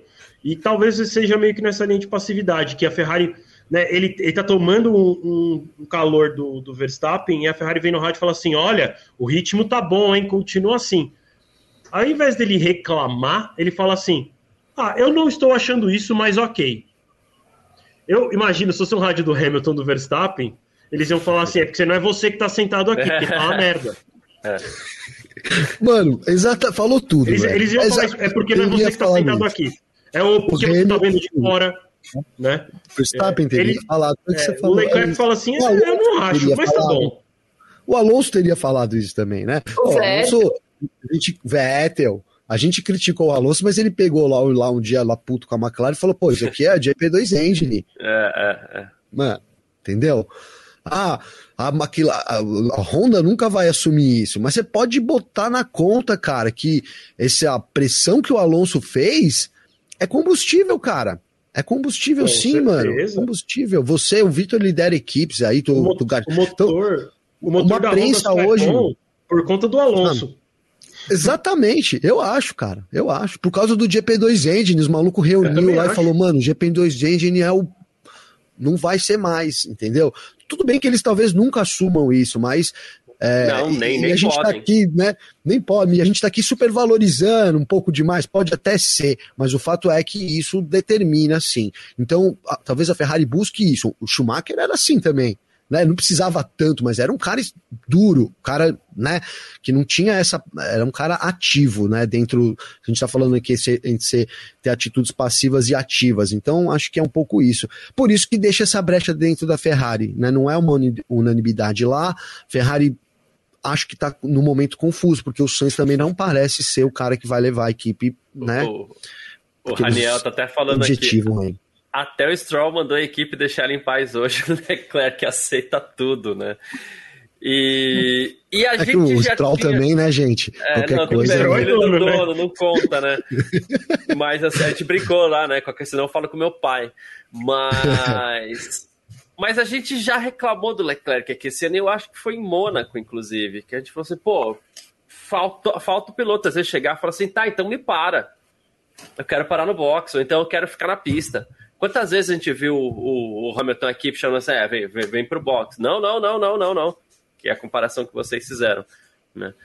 E, Sim, né, é Sim, que a sim. gente, assim, é- a- a- parece que a gente tá querendo pegar muito no pé do, É, do cara, eu- Leclerc, eu- e como já a gente já fez uma outra edição do Parque Fechado aqui que a gente acabou falando bastante do Leclerc, mas é a disputa que a gente tem nesse campeonato. Era uma dúvida que a gente tinha o Leclerc desde 2019, quando ele despontou na Ferrari, venceu corrida, venceu aquele grande prêmio da Itália lá. Pô, e aí, será que é um cara para ser campeão do mundo? Né? E, e, talvez a gente esteja tendo essa resposta nesse ano. Por quê? Porque agora ele tem um carro em condições de brigar pelo título contra o Verstappen. Ah, mas vocês não falam lá do Verstappen eu acho que a gente nem precisa falar mais nada do Verstappen, porque eu acho que o Verstappen já colocou todas as cartas dele na mesa, né? Inclusive com seus defeitos, porque muitas pessoas elas é, têm alguns elementos ali para falar mal do Verstappen, mas as cartas dele já estão na mesa, as cartas do Leclerc não estão todas na mesa ainda. A gente não é, conhece, parece, todos os atributos do Leclerc, tá porque a gente nunca tinha hein? visto. É, a gente nunca tinha comprar visto. umas no monte, o Leclerc, precisa. não tá fácil, não. É. A gente sequer viu o Leclerc disputando um título, a gente está vendo ele pela primeira vez nessa condição. Ah, mas é a primeira vez que ele disputa um título. Tá, é. O ano passado era a primeira vez que o Verstappen disputava um título também, bateu de frente com o Hamilton, sete títulos nas costas e ganhou. Né? Poderia ter perdido, poderia, mas chegou lá na última etapa empatado em pontos, né? Enfim. Garcia, talvez é que eu acho que precise, assim, eu acho que, de novo, eu acho que o Verstappen tem boas chances de ser campeão na carreira dele. É, e eu acho que o, também o piloto não é obrigado. O Leclerc. Isso, desculpa, o Leclerc. Ele não é obrigado a, a ser um líder da maneira que a gente está colocando aqui, como a gente gostaria que fosse. O que eu acho que talvez o erro, como eu falei, seja não ter um companheiro que faz esse papel. E aí não acho que tem que ser o Sainz, aí tem que ser um Vettel, tem que ser um Bottas. Lá, nem, o Bottas nem acho que o Bottas tem esse perfil, tá? Mas tô pensando assim, tem que ser um piloto velho. No sentido assim, já tá cheio de casca. Bota o Ricardo lá. Se bem que o Ricardo também tem dúvida que parece que ele também não reclama na McLaren, né? É. É, mas talvez o Ricardo seja. Eu, de novo, eu já falei isso várias vezes. Eu queria que quando o Vettel saiu, o Ricardo tivesse entrado na Ferrari. Eu acho que seria uma ótima aquisição para a Ferrari e, pro, e seria bom para a carreira do Ricardo. Parece que a coisa não andou porque o Ricardo é muito alto e ia ter que mexer muito na estrutura do carro da Ferrari, né? Nos conceitos que a Ferrari tem de carro. É, mas tem que pensar em pilotos que já estão indo aí para segunda metade da sua carreira, né? Para talvez fazer esse papel pelo Leclerc. É, eu não acho que o Sainz tem esse perfil também. Né? E ele também é novo, é novo de equipe, é novo de idade. De novo, acho que é, talvez Verstappen e Hamilton sejam pontos fora da curva e seja difícil comparar qualquer piloto com eles é, hoje, né, que estão na Fórmula 1 em condição de brigar por vitória, porque como vocês bem citaram, tem o Alonso, né? Mas o Alonso a gente sabe que o cara é praticamente impossível ele ganhar uma corrida, ser campeão, enfim. Mas tem outros pilotos aí que poderiam fazer esse papel de, cara, lá dentro da garagem, fazer esse, esse papel de liderança, né? Poderiam muito bem contratar um, um cara desses, ou mesmo ter falado com o Vettel, falar, Vettel, ó, a gente não vai tirar da equipe, mas seu papel aqui vai ser o seguinte: a gente quer fazer o Leclerc campeão.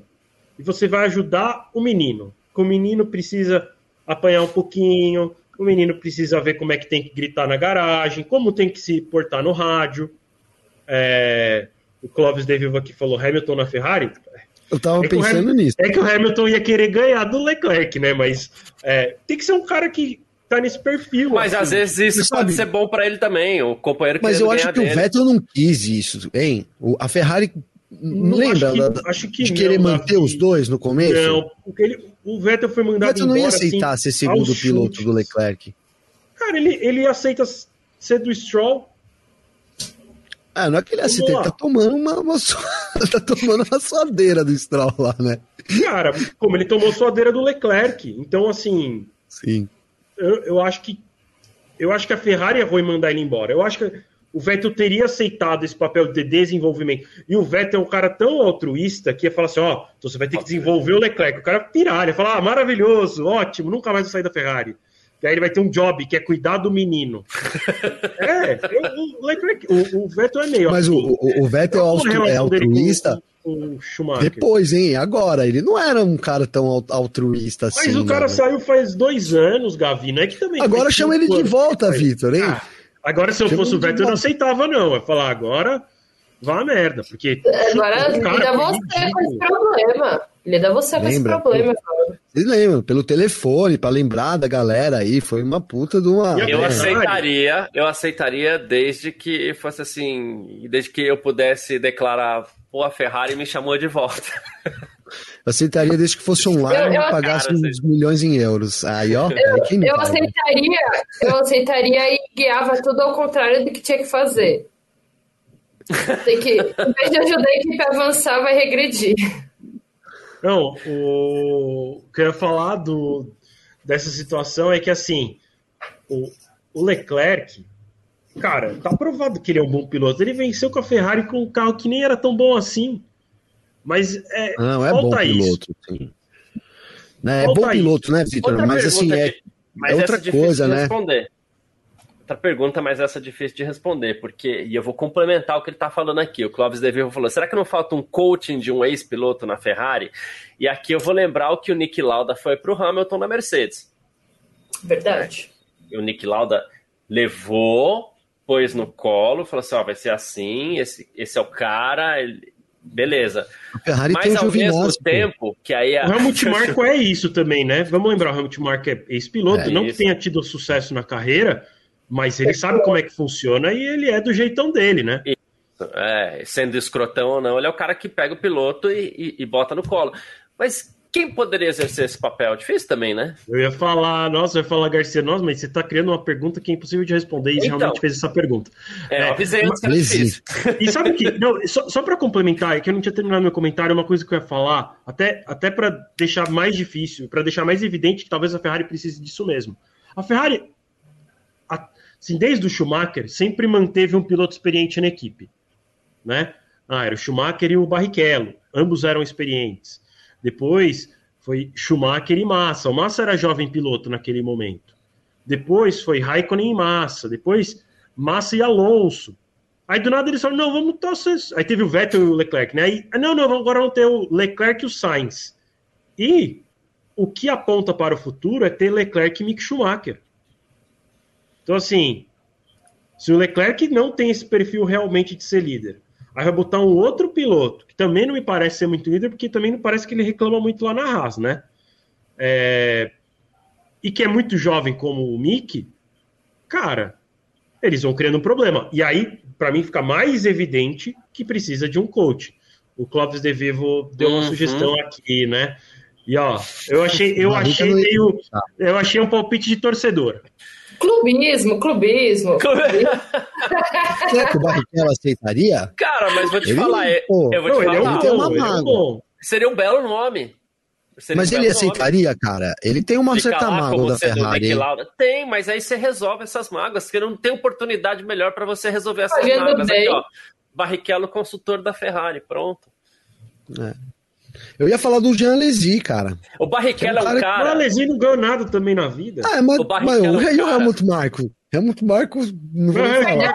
É, outra coisa. Porque... Ele, ele não ganhou nada e perdeu o olho. ah, eu, eu não falei, a Nath falou. mas é que o Helmut Marko, pelo menos, ele é um babaca. E você precisa de um cara desse dentro da equipe, né? E se o... E assim, se não é um cara experiente como um Barrichello, como um Nick Lauda pelo menos o Helmut Marko ele é só um maluco. E aí, dentro da maluquice dele, ele bota a ordem. Né? Mas... O Jean Lesi, eu acho que não foi nenhuma coisa nem outra. Jean Lesi, eu acho ah, que não. Raikkonen. Não, eu quero, eu quero, eu quero engrossar o couro do Clóvis aqui, sabe por quê? Assim, ah, vocês até falaram, pô, não sei se o Barrichello aceitaria, clubismo, pode ser, né? Mas o Barrichello é um cara que, assim, vamos supor, imagina uma, uma reunião lá é, dos engravatados da Ferrari, né? Ah, pô, o que está acontecendo com a gente? Pô, é, nós temos muitos problemas a serem corrigidos, né? Mas desde quando nós temos esses problemas? Ah, desde tal tempo, né? Quem conhece os problemas da Ferrari? Quem teve problemas com a Ferrari? Quem pode chegar num piloto, num guri lá e falar assim, amigão, é, aqui na Ferrari é embaçado. Eu tomei na cabeça com isso. Eu apanhei na cara da Ferrari. É, só tem um piloto, só tem um piloto e tem um outro piloto que poderia fazer o papel também tão bem quanto, mas não na mesma linha, tipo do eu sofri, mas eu, tipo assim, eu liderei esta equipe, que era o companheiro do Rubinho, mas infelizmente ele não pode estar lá. Infelizmente. Esse seria o nome Então- perfeito. Aí seria Seria perfeição. É, É, ele é o Nick Lauda, ele seria o Nick Lauda da Mercedes, é. né? É o Nick Lauda da Ferrari, desculpa. É, Mas é isso, assim, eu, eu, eu, eu brinquei do clubismo e acho que a Nath também, não por não concordar, mas é só porque a gente sabe que o Clóvis é, é torcedor do, do É, é. É, mas é, é um ótimo nome. E eu acho que ele, ele cara, assim, eu acho que ele também gosta disso, assim, do, de estar junto. Aí é sacanagem também, É. né? Aí é sacanagem. Tava demorando, né? Tava Não, mas é sério, eu acho que ele é um cara que. ah, Ele sabe do lado. Gente, brincadeira, brincadeira, mas sabe do lado mafioso da Ferrari lá dentro, né? A gente tá fazendo uma alusão aqui. Ele sabe do lado ruim e do lado bom, né? Ele É, venceu corridas, cara. ele foi vice-campeão várias vezes. Assim, também ao mesmo tempo, não tem muito o que reclamar, né? Ele tava ali com um dos maiores pilotos da história. É, Uhum. é, o, é que o né? Barrichello é aquele, tipo, ele estava no lugar certo na hora errada. Então, É, e, e, e, e, e assim, a Ferrari ainda pode chegar no Barrichello e falar assim: olha, a gente vai pagar muito bem pra você. Só não lança esse livro aí que você vive prometendo. Não pode, né? Esse livro, hein, cara? Eu quero. Quando lançar esse livro, imagina? Não vai lançar, né? Não vai Não vai. lançar. Mas, assim, seria inclusive um ótimo último capítulo pro livro, né? É, do, do, do Barrichello. Apaga ali 50%, refaz tudo, É, tira umas coisas e faz o último capítulo e já era. Cara, seria um bom nome, cara. Seria um bom nome. Gostei disso, gostei. ah, Alô, Ferrari. é, cara. E, e, eu- e o dono é que assim, a gente não sabe nem se a Ferrari pensa esse tipo de coisa. Gente, ninguém tá trazendo informação. Atenção, a Ferrari, não. a Ferrari não está à procura de um consultor para seus pilotos. Pô, Barrichello não tem a menor chance. Não, não, né? não Foi coisa que a gente foi trazendo na nossa viagem aqui por achar que seria interessante a Ferrari ter um consultor, então vamos com calma aqui. Mas que seria legal, seria. Seria bem legal, né? Ah, gente, é, queremos destacar mais alguma coisa. A gente teve acidente de Leclerc, a gente teve Tsunoda no começo, a gente teve alguns probleminhas aí, virtual safety car, mas nada que impactasse muito, né? Mas alguém quer destacar mais alguém na corrida? A Nath fez um sinalzinho que sim, né? não que eu queira destacar lances de corrida. O primeiro foi, o que, que foi o Stroll dando aquela fechada, aquela travada no Vettel ali na última volta, na, da última curva. Eu, eu, eu, tipo assim, eu assisti a corrida de boa, mas ali eu dei um berro porque eu achei que de fato eles tinham batido. Mas enfim, é, o que eu quero destacar de verdade foi até uma coisa que a Juliana comentou aqui, que o, o Sainz decidiu correr sem o, a bebida dele, sem a água, porque ele disse que ele sua pouco e o carro da, da Ferrari estava muito pesado, então ele falou, então essa corrida eu vou fazer sem, sem a bebida. Eu acho isso um absurdo. Numa corrida que bateu 32 graus, super quente, super exigente, o piloto teve que sair lá do fundo do pelotão, ainda veio escalando, e, e a Ferrari aceitar isso, uma coisa que o, ele poderia ter passado mal, poderia ter até desmaiado de calor lá dentro, sabe? O, a gente viu como o Hamilton saiu. O Hamilton também ficou sem, sem a bebida dele durante a corrida, deitou É, no caso lá. do Hamilton quebrou, né? É. Sim, o do Hamilton quebrou, sim. Mas, cara, eu acho que isso são coisas que não podem acontecer, sabe? É, Deveria ser regra, né, Nath? Não deveria ser uma opção do piloto. Ah, Sim. hoje eu vou correr sem água. Vai, você pode até não querer beber, mas vai correr com a água. sim, sim, E é exatamente. curioso até porque, cara, tava na cara que ele ia chegar ali entre os seis primeiros, pelo menos, com água, sem água, é, com podia comer um, sei lá, uma feijoada antes da corrida, que ele ia chegar entre os seis primeiros, sabe? É, além de tudo, ainda me pareceu excesso de preciosismo, sabe? Não sei, desnecessário além Ele comer a né? feijoada do Zelão aqui de São Bernardo, ele não corre, não, mano. Garanto pra você que não. Não, mas, eu- mas a preocupação da Nath é, é, cara, é, é isso. Esses, são 3 litros, né? Sei lá quanto pesa, mas tinha que ser um negócio obrigatório no carro fora do peso. Né? O carro pesa, sei lá, tanto, né? E aí mais os 3 quilos da água. É, se tirar os 3 quilos, não muda nada. O carro continua tendo que pesar tanto, entendeu? Porque realmente, né? é, a gente teve. Ainda que agora é com a água, né? Porque há tempos atrás aí era com peso do piloto. uhum. né? O peso, o cara tinha que emagrecer e pá, e tal, né? Enfim, isso realmente no esporte é muito cruel, na luta, né? Porque agora pedindo permissão, a gente sempre falava, mas, por exemplo, as lutas aí de boxe e tal, os caras, cara, é bizarro a situação que os caras chegam, né, pré-corrida, pré-luta ali, chegam a perder 3, 4 quilos, assim, em coisa de horas, tudo de líquido, e aí recuperam isso na noite, então, assim, é realmente, o tratamento ao atleta, ele sempre tem esse lance de, é, né, de exigir mais do que, o, do que podem, né, eu acho que esse é mais um caso também. É isso. Ah, Cara, eu só queria colocar, você falou de, de finalizações, né? Pô, mano, que destaque, destaque da Mercedes, cara, eu queria falar aqui, porque foi a primeira vez que a Mercedes conseguiu chegar na segunda posição no ano, só tinha conquistado o pódio na terceira, e aí já veio junto com uma dobradinha. Então, independente da Mercedes estar lá atrás. Dobradinha, é, pô, os dois no pódio, né? É. Dois no pódio, desculpa, é. E já é uma outra Mercedes, né? Se a gente pegar em consideração o que a gente falava aqui há três, quatro programas atrás, uma situação totalmente. Então, assim, é, Vamos, olho na Mercedes, porque se a gente falava que o Hamilton não venceria esse ano de forma nenhuma, eu mesmo cravei isso aqui várias vezes, eu já acho que agora há uma chance sim, né, de em algum momento aí, ainda precisando depender de alguma coisa ali, mas talvez não seja uma quebra, igual o Vitor falou, um safety car na hora certa possa dar uma vitória para o Hamilton. Acho que a gente deu um passo adiante nesse, nesse lance aí também. Boa. Ô, Garcia, eu, eu queria dar meu comentário final assim de destaque, é só, na verdade, não é um a comentário. vai pro, pro, pro... Não, não, eu sei, eu sei, eu sei, eu sei, eu sei, eu sei, não, é só, porque você falou, tem mais algum tópico isso, isso. É, só, na verdade, trazendo uma informação e aí convidando todo mundo a acessar f1mania.net para ler as últimas notícias, declarações, galeria de foto, tudo que a gente publica. É, o Matia Binotto confirmou que não teve nenhuma ligação entre a história do acelerador e a rodada do Leclerc. Tá? Então olharam a telemetria foi, foi e não foi nada disso. mesmo, né? Então, Pronto, então né? o Leclerc estava certo, ele cometeu um erro mesmo. o Leclerc estava certo, é ótimo. Ah, bom, vamos então para aquele nosso momento onde a gente elege herói e vilão da corrida aqui, né?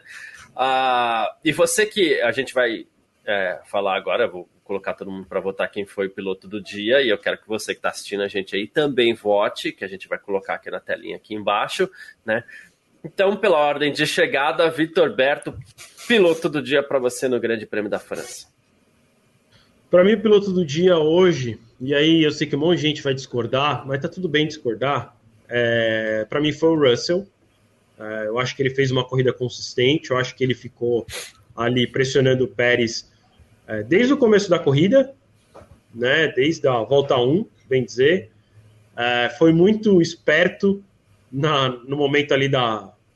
Não é nem para chamar de relargada, mas a bandeira verde do, depois uhum. do safety car virtual. É, o Pérez deu uma vaciladinha, ele acelerou na hora certa e foi muito legal ver ele ultrapassando e conseguindo esse pódio. Eu gostei muito da pilotagem dele hoje. Acho que tem, tem um, Sim, não posso deixar de citar o resultado muito bom do, do Hamilton, a vitória do, do Verstappen, mas também a, a corrida do Sainz, acho uma corrida muito boa também, mas infelizmente ele não terminou na posição em que ele poderia ter terminado é, por conta da, do desgaste de pneu mesmo. A Ferrari disse que o pneu dele não chegaria até o final. Ele até deu uma declaração depois da corrida falando que ele achava que dava, mas que ele confia nos números da equipe dele. Boa. Nath, piloto do dia para você? Ah, eu vou dar pro, pro Sainz. Eu acho que, que ele mereceu. Eu também daria pro Russell, mas só para voltar em outra pessoa. O Sainz ele teria terminado no pódio se não fosse aquela última parada inexplicável da Ferrari ou aquele unsafe release inexplicável da Ferrari. Então, Charlinho, fica com o coração em paz que não é só você que erra. O, o, curioso desse lance do, do Unsafe Release aí é que a, a, ali todo mundo lidando com dois pilotos. A Ferrari só tinha um para lidar, ele errou. é, Gavi. Não nem falar nada, velho. Piloto Ferrari. do dia para você. É, né, tá, tá, olha, assim, o, o, cara, o Sainz foi muito bem, né? O Sainz foi muito bem, mas eu achava, eu fiquei achando que mesmo né, mesmo com, com a parada, com a penalidade, eu podia render mais. Sei, talvez esteja aqui né, equivocado, mas esperava que ele fosse terminar ali na quarta, né? Quem sabe até morder um pódio no decorrer da corrida, eu imaginei que ele pudesse ocupar a terceira posição ali. Mas foi uma boa corrida do, dos Sainz, cara. O Russell também né, principalmente ali no fim, aqui o Clóvis colocou, acho que o, o grande, o cara que deu emoção pra gente hoje foi o Pérez e o, e o Russell, né? Então, por isso, com esse pensamento, eu vou dar pro Russell. Ok. Eu vou empatar a brincadeira aqui, eu vou cumprir uma promessa que eu não precisaria cumprir, mas ontem a gente falou aqui, né, Vitor? Falei assim, ó, se o, Russ, se o Sainz chegar em terceiro, piloto do dia, era para ter chegado não chegou por causa da Ferrari, era para ter chegado. É, então, piloto do dia para mim, e achei que ele fez o que precisava ali. A Ferrari que acabou prejudicando ele, saiu lá de trás, tem que chegar no pódio, né? E achei que ele foi bem nessa daí, né? A menção super honrosa ao Russell, menção honrosa ao Fernando Alonso, que fez uma bela largada, se colocou entre os primeiros ali também, né? Eu gosto do, do, do, de ver esse cara pilotar. É, ele é diferente, né? Uh, enfim, merecia ter tido mais chances, não teve por culpa dele próprio, que ele é o tipo, né? É, enfim, é o rei Sadim que o pessoal fala que é o contrário do rei Midas, né? Onde ele toca, dá ruim. Mas Morreu, enfim. Morre pela boca também. Né? Morre pela boca também, né? Senão teria ido muito mais longe aí o Fernando Alonso. Nosso, eu acho que não tá difícil. Acho que o pessoal vai ficar bravo. Mas enfim, troféu bananinha do dia para você. Para quem vai a bananinha Desculpa, do dia? Desculpa, torcedores do Leclerc, mas que Leclerc. Nos adoram. É, nos amam. Desculpa, Leclerc, torcedores do Leclerc, mas Leclerc, você errou, estava na liderança, não precisava ter errado, né? Assim, não é que estava super ameaçado, meu Deus, né? Andando sozinho, né? Errou, desculpa, todos os torcedores, mas eu preciso ser justo e sinto muito aí, Leclerc, que você tomou a bananinha do dia. Gavi? É, Gavi. Nath primeiro, Nath primeiro. É, Nath. Vamos seguir a ordem, então, Nath. Tá certo. Pra quem vai é, troféu Bananinha? Só, só pra não falar que é muito fácil escolher o troféu Bananinha, porque tá bem óbvio hoje, eu vou dar pro Pérez, porque ali ele dormiu naquela relargada e por aquela errada monstruosa, ele também merece o troféu Bananinha. Boa. Uh, a Gabriel... Nath foi pra torcida, hein? Nath. Nath foi pra torcida. Oh, o Gabriel também, que palhaçada. Eu até disse, eu vou pra torcida aí que o Vitor Leôncio colocou, o Raniel também, porque, cara, eu acho que o, o Pérez tomou 2 a 0 hoje da Mercedes. Então foi essa meu 2 a 0 né? Na, o Hamilton deu, então, deu um passadão ali no começo, ele não conseguiu pegar, né? E ele até tentou, mas não conseguiu. E depois, no fim, também o Russell ali pegou ele, como a gente falava antigamente, não sei se tá podendo falar isso, mas de calça baixada, né? Como que era o termo que eu usava? calça, calça baixada. Curta, né? Calça curta, né? calça é, curta. É isso aí. E pegou ali, então vai, essa, vai, essa vai pro Pérez também. Boa, é que o Cavi não lida muito bem com ditados populares, né? Então... É, não lida. Nossa, péssimo. Oh... Antes aqui, ó, o Raniel Souza mandou o troféu a bananinha dele pro Pérez e a menção desonrosa dele foi o Pierre Gasly correndo em casa, né? E só ele sai com o pneu médio na corrida, ele não conseguiu fazer nada além de errar e realmente ficou devendo o Gasly hoje demais. Ficou, hein? Né? Mas, gente, eu, eu, eu vou até seguir quase que uma lógica aqui, né? Eu sempre falo, o piloto que vai lá, faz ultrapassagem e ganha corrida, pô, piloto do dia para mim? Piloto que vai ganhar corrida e joga fora, hum, bananinha, amigão. Então, Charles Leclerc vai ficar com o troféu bananinha para mim dessa, desse domingão aqui, desse GP da França. Eu fiquei com medo das pessoas. Não, brincadeira, por isso que eu não votei no Leclerc. Não, mentira. É totalmente justo. É um bom cara. argumento. É um bom argumento, né? É que a gente, argumento. de verdade, que a gente apanhou naquele parque fechado, que a gente tirou bem horinha pra falar do, do Charles Leclerc, eu nunca vi.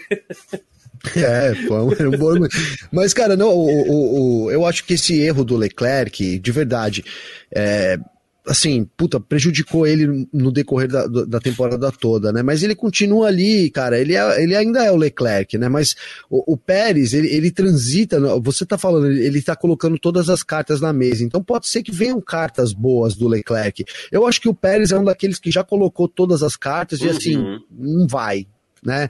Vai bem, aí depois volta, né? Instável. É, estável, estabilizou para baixo, sabe? Então é isso, né? Por isso que eu dei para pro, pro Pérez. Mas, pô, pro Leclerc é totalmente justo. Aí hoje desperdiçou, né? Ali o que poderia dar uma reviravolta no campeonato, deixou a vida dele muito difícil.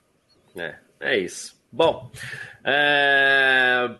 seu comentário final, Nath, obrigado pela sua presença, valeu demais mesmo nesse parque fechado, nesse domingão. E tamo junto, seu comentário final, fala também, aproveita já embute aí o seu primeira curva quando sai, que a gente tá curioso. Eu tô curioso para saber, mas enfim. Obrigado, é, Nath. Obrigada, Garcia, Vi, Gavi, todo mundo que comentou. Muito legal ver tantos comentários vindos de novas casas que estamos transmitindo aqui. E o meu comentário final, eu acho que vai para o Fernando Alonso. Ele, hoje ele mereceu, ele fez uma ótima largada, terminou na sexta colocação na sexta-feira a gente estava debatendo desses pilotos mais velhos que estão na hora de deixar o grid, que tem que dar espaço aí para os pilotos mais jovens, e por mais que o Alonso ele esteja aí há tanto tempo, hoje ele serviu para pelo menos calar a minha boca, porque ele mandou muito bem.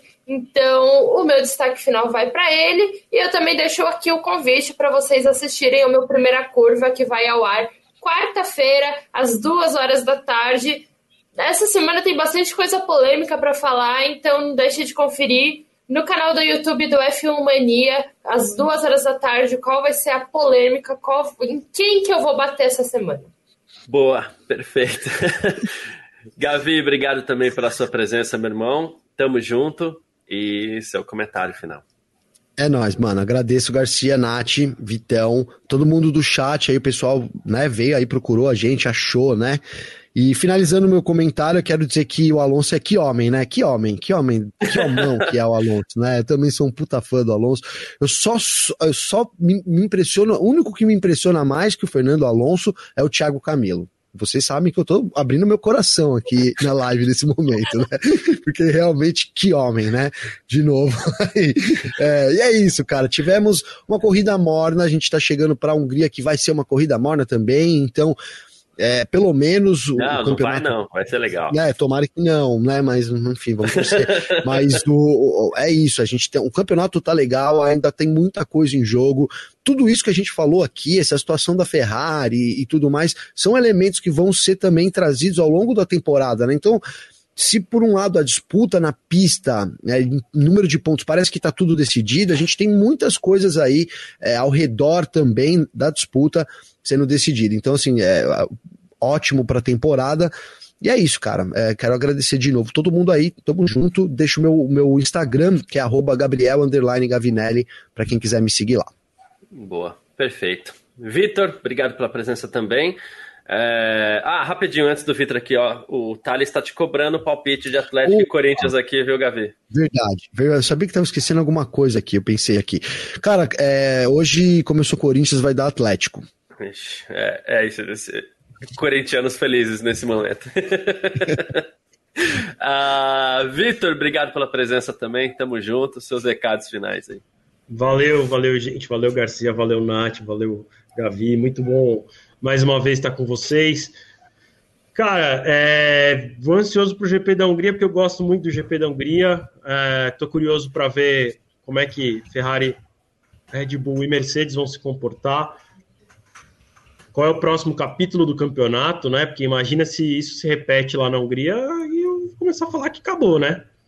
Imagina o Leclerc zera e o Verstappen ganha de novo. Então, o Leclerc tem que chegar lá na Hungria mandando ver, porque senão a coisa vai ficar praticamente impossível ser revertida. Aí teria que sim começar a contar com coisas meio bizarras, do tipo Verstappen abandonando várias corridas e tal.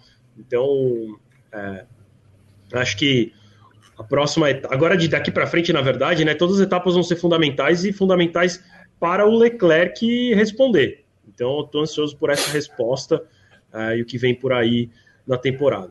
convido todo mundo a acessar o fmania.net, está passando aqui embaixo é, o nosso endereço e também, enfim, você assinar nosso canal no YouTube, Nossa. as redes sociais. É, não, não nessa aqui careca. embaixo, aqui, não na minha careca. Você pra minha careca. É. Tá gostando aqui, né? É, cara, e também, é, assim, agradeço todo mundo que acompanhou a gente pela Twitch, né? É a primeira vez que a gente transmite Parque Fechado aqui, então muito obrigado. A gente deve voltar mais vezes para Twitch, então espero contar com a presença de todos vocês. Agradeço quem está acompanhando também pelo Facebook, Terra TV.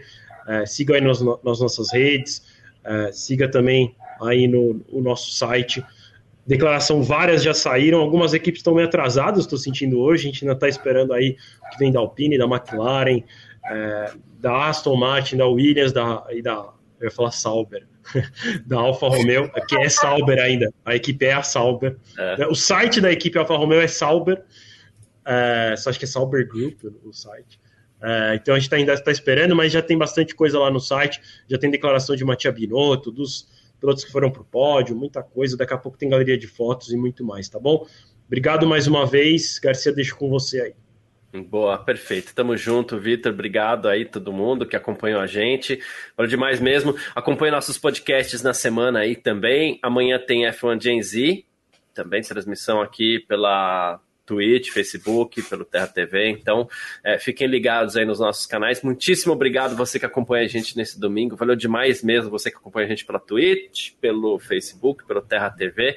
A gente se fala, já é Race Week, semana que vem tem Grande Prêmio da Hungria, então sexta, sábado e domingo. A gente tem parque fechado aqui também. Vai acompanhando com a gente os horários, tá certo? Um ótimo domingo para você que acompanha a gente. Tamo junto. Tchau.